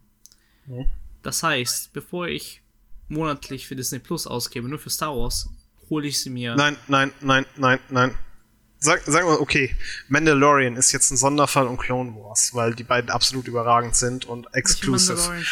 Aber du holst dir, du holst dir nicht wegen der restlichen Filme. Ich meine, die haben jetzt zwar wegen May the Force haben sie ja jetzt auch alle neuen Filme mit online und so, deswegen holst du es dir nicht. Aber es gibt so viel anderen geilen Scheiß und gerade für dich sehr interessant oder generell für alle Zuhörer, die sich halt auch so ein bisschen für Background, Behind the Scenes und Filmtheorie und was weiß ich äh, interessieren. Es gibt so unfassbar viele Dokumentationen, jetzt entweder Disney-spezifisch oder generell zu Special Effects, glaube ich. Es müsste jetzt seit dieser Woche auch eine Doku-Serie über Props und sowas äh, online sein. Das ist, das ist so der, der Content, der jetzt nicht so offensichtlich ins Auge springt, wenn man an Disney Plus denkt, der aber sehr überragend ist. Und halt Gut. National Geographic Dokus. Also wer auf Dokus steht, kommt auch voll auf seine Kosten. Just Disney Things, würde ich sagen, ne? Äh, da möchte ich dann noch eine Filmempfehlung aussprechen. Und zwar den besten, den besten Solo-Film, den ihr auf Disney Plus findet, ist nicht der in der Star Wars-Kategorie, sondern Free Solo, die Dokumentation.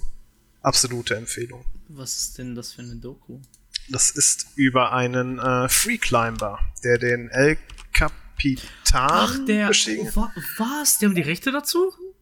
Das ist ein National Geographic produzierter Film, soweit ich weiß. Oh, Deswegen. Oh shit, ich hatte mir nämlich die äh, auf YouTube halt von den Filmemachern halt so eine Doku oder so ein Video der, über der, das Machen davon gesehen. Der ist so gut. Das ist das. Also, oh, ich, ich schaue mir für gewöhnlich immer das meiste Zeug von den Oscar-Nominierungen an vor den Oscars, aber bei Doku habe ich dann halt immer nur geguckt, wo es mich interessierte.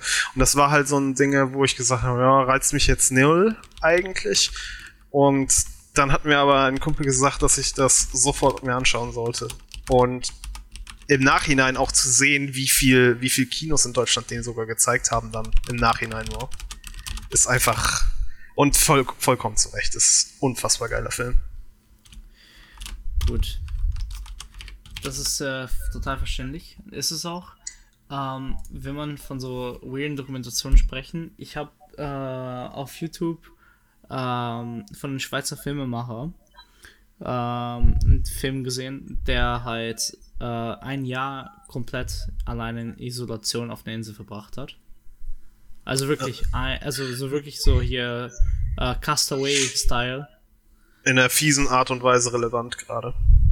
Und also da, da hat der YouTube-Algorithmus mal wieder zugeschlagen. Hm. Ähm, und mir das halt random empfohlen und ich habe mich mal drauf eingelassen. Ich finde das halt okay, alles klar. Also fitting, warum das auch gerade halt so kommt, aber es war echt ein schöner Film. Hm. Weil, wenn, wenn ich eine Sache halt gelernt habe, ähm, ist halt wirklich den Alltag so ein bisschen zu appreciaten, wirklich diese Struktur so ein bisschen zu appreciaten, weil sie, sie, also, sie hält dich, sagen wir mal, in Schach, so zu einem gewissen Maßen. Mhm. Dass du halt nicht zu sehr in deinen Gedanken abdriftest. Gerade bei Isolation und Einsamkeit ist das sehr gefährlich. Also, gerade nochmal der Disclaimer, falls ihr eine harte Zeit habt, holt euch Hilfe. Ähm, und das ist halt gerade, war, war gerade so ein schöner Film, das zu sehen, weil halt wirklich die kleinen Dinge dann halt einfach nochmal so rausstechen, wie schön die sein können. Das heißt halt was, äh, dass er halt Leute gesehen hat oder einfach wirklich äh, was zu essen bekommen hat, was er seit Tagen, also Wochen und Monate nicht hatte.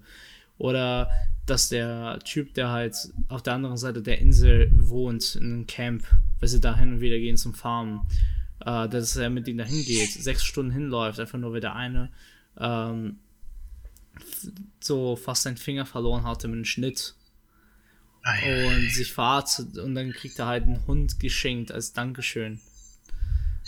ich, ich hatte so solche Kleinigkeiten halt. Ich hatte jetzt halt äh, als ich als ich krank war, hatte ich dann halt auch kurz überlegt, ob ich so, so ganz sarkastisch dann auch entsprechende Filme mir anschauen sollte. Ich habe mir dann Contagion angesehen, was schon irgendwie schwachsinnig genug war, aber eigentlich ganz cool. Aber ich hatte auch überlegt, hier Castaway oder sowas zu gucken. Ja. Und habe mich dann aber dagegen entschieden. Das der einzige Film, wo ich wirklich kurz davor war, ihn nochmal reinzuknallen, war Swiss Army Man, weil ich dachte, der ist upbeat genug, dass es dann doch wieder witzig ist. Aber ich glaube, das ist ja auch dann ein Hardhitter, wenn man sich das so in Bezug auf, auf Realitätsverlust oder so ansieht. Ah, man weiß es nicht. Weißt du, ich wollte gerade einfach nochmal gucken, was so auf Netflix gerade so ist und man noch so empfehlen kann. Aber ich habe vergessen, dass Maria mein, mein äh, Netflix auf Koreanisch umgeschaltet hat. weil sie Koreanisch wollte. Und jetzt ähm, weiß ich gerade nicht mal, wo ich die Sprache zurückstelle. Ich gucke gerade so in meine History, was ich zuletzt geschaut habe. Und da fällt mir echt auf, ich habe echt eine Menge Dokumentation geguckt in letzter Zeit. Ach, ist das herrlich, Alter. Ja, gut. Ja, koreanische Filme haben wir ja zuletzt auch empfohlen. Ja. Es hat oh, leider ja. nicht so viel jetzt auf Netflix. Wann kommt eigentlich nochmal die Snowpiercer-Serie raus? Die sollte jetzt im Laufe des Monats irgendwann released werden, glaube ich. Oh Mann, ey. Ah, ist das kacke. Naja, ich finde bestimmt schon irgendwie raus, wenn man die Sprache auch ohne koreanische Kenntnisse ändern kann. Oh Mann, Leute, helft mir. Ich will doch nur, mein, ich will doch einfach nur Film schauen. Soll, soll, ich dich, soll ich dich lotsen blind? Das wäre sweet. machen wir gleich das machen Folge. wir nach dem Folgen, ja. ja. oh Mann. Ach, Fun Fact für die. Ah ja, gut, dann lass mal über. Äh, lassen wir lass mal die Folge jetzt mal offiziell beenden. Mhm. Mal so kurz ein bisschen reden. Also wir haben gerade vor der Folge noch ein bisschen geredet, weil ähm, auch wenn wir es wöchentlich machen wollen, ähm, mit Vorbereitung und äh, mein Tagesablauf. Es wurde halt alles ein bisschen viel. Ist halt einfach nicht möglich gerade. Äh, weil es ist halt echt, auch, auch wenn ich es sehr gerne hätte, dass wir jede Woche und jeden, so wie wir uns vorgenommen haben, jeden Mittwochabend uns treffen und eine Podcast-Folge aufnehmen. Es ist halt einfach manchmal und also gerade, ich denke mal, die nächsten ein, zwei Wochen werden bei mir wieder ein bisschen ruhiger und dann würde es theoretisch gehen, aber manchmal ist es halt nicht und ich hatte halt jetzt nach dem Mund so sofort Jobs und Gott sei Dank. Gott sei Dank, weil gerade ist jeder Job Gold wert. Ähm, und ähm, deswegen kann das immer gerne mal abweichen. Und ähm, deswegen haben wir einfach mal entschieden, wir werden einfach dem, dementsprechend einfach den Premium-Kanal einfach mehr füllen. Mit äh, kleineren Sachen oder einfach mehr Audio-Commentaries. Weil wir werden dann wahrscheinlich trotzdem jeden Mittwochabend äh, uns hinsetzen und vorbereiten und Recherche machen oder halt zumindest halt immer, wenn es sich ergibt, äh, eben Film zusammen schauen, halt eben was aufnehmen.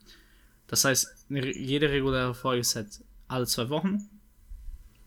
Aber halt im Premium-Kanal werden wir halt weiterhin so viel raushauen, wie halt möglich ist. Weil bearbeiten ist Gott sei Dank nicht das Problem. Das kriege ich ein paar wenige Stunden Gott sei Dank durch. Aber halt die Vorbereitung. Das kann halt pro Film sich gerne mal von drei bis vier Stunden bis hin zu wirklich mehr Stunden unterscheiden. Und halt gerade so ein Film wie Hot Fuzz wäre geil gewesen, hätten wir halt ein paar Stunden mehr gehabt. Aber halt, ähm, es, wir müssen da noch unseren Mittelweg finden. Es kommt halt auch auf den Film an. Ich glaube, zu Hot Fuzz könnten wir vier Stunden vorbereiten, ganz locker. Ja, eben. Aber, aber zu anderen Filmen braucht man halt die Zeit, um überhaupt ein Mini Mindestmaß an, an Content zu füllen. Ja, es ist halt echt, ähm, ähm, echt sehr unterschiedlich. Ähm, ja, es ist, es ist irgendwo schade, weil wir dann das dadurch weniger Folgen und weniger Filme schauen, aber ähm, ja, das ist, glaube ich, erstmal der Kompromiss, wo wir uns erstmal finden können. Und mal schauen, vielleicht ändert sich das ja. Ich meine, ich weiß auch selber noch nicht, was ich nächste Woche mache. die Hauptsache ist, ihr werdet regelmäßig von uns hören, nur dass wir genau. die Taktung äh, entsprechend anpassen. Genau. Äh, wir werden auch ein bisschen mehr Zeit investieren, äh, aktiver auf Social Media zu sein und nicht nur die Podcast-Folgen rauszuhauen. Mhm. Ähm, das lag halt jetzt gerade viel dran, weil wir uns noch nicht hingesetzt haben und geguckt haben, was genau machen wir da. Äh, beziehungsweise ähm, work, work, lag work, das auf vier an mir einfach. Ähm, ja, ich sag's mal so, es ist, es ist ein Luxusproblem, hm. aber halt ein Problem, was ich nicht gerne haben wollte, weil ich das Projekt so geil finde. Aber solange ihr immer noch Spaß habt mit den Folgen, dann ähm, haben wir auch Spaß, weil wir lieben einfach Filme zu schauen und darüber zu reden. Und äh, ja, das ist doch die perfekte Einleitung für das Ende. Denn wir lieben Filme und ihr auch. Wir hoffen, ihr auch, ne? Kai, hast du noch irgendwas zu sagen? Schaut haut was. Gut. Kai ist ein Mann sehr vieler Worte. Sehr gezielte Worte. Mhm wenn ihr Hot Fuzz schauen geht, gehe ich nochmal eine Runde Valorant spielen. Und wir besprechen nochmal die nächste Podcast-Folge und sehen uns in ein paar Wochen. Also, folgt uns auf den Socials. Nicht vergessen. Über im DALS Podcast. Und empfehlt es euch. Ähm, Alter. empfehlt ja, es euch. Es wird Zeit. Es wird Zeit. Ja, die Müdigkeit tritt ein. Oh Mann. Harte Zeiten, ah, harte Zeiten.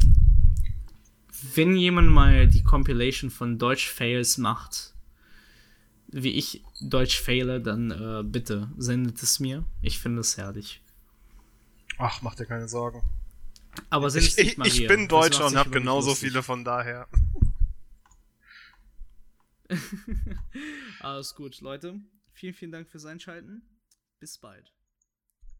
See ya.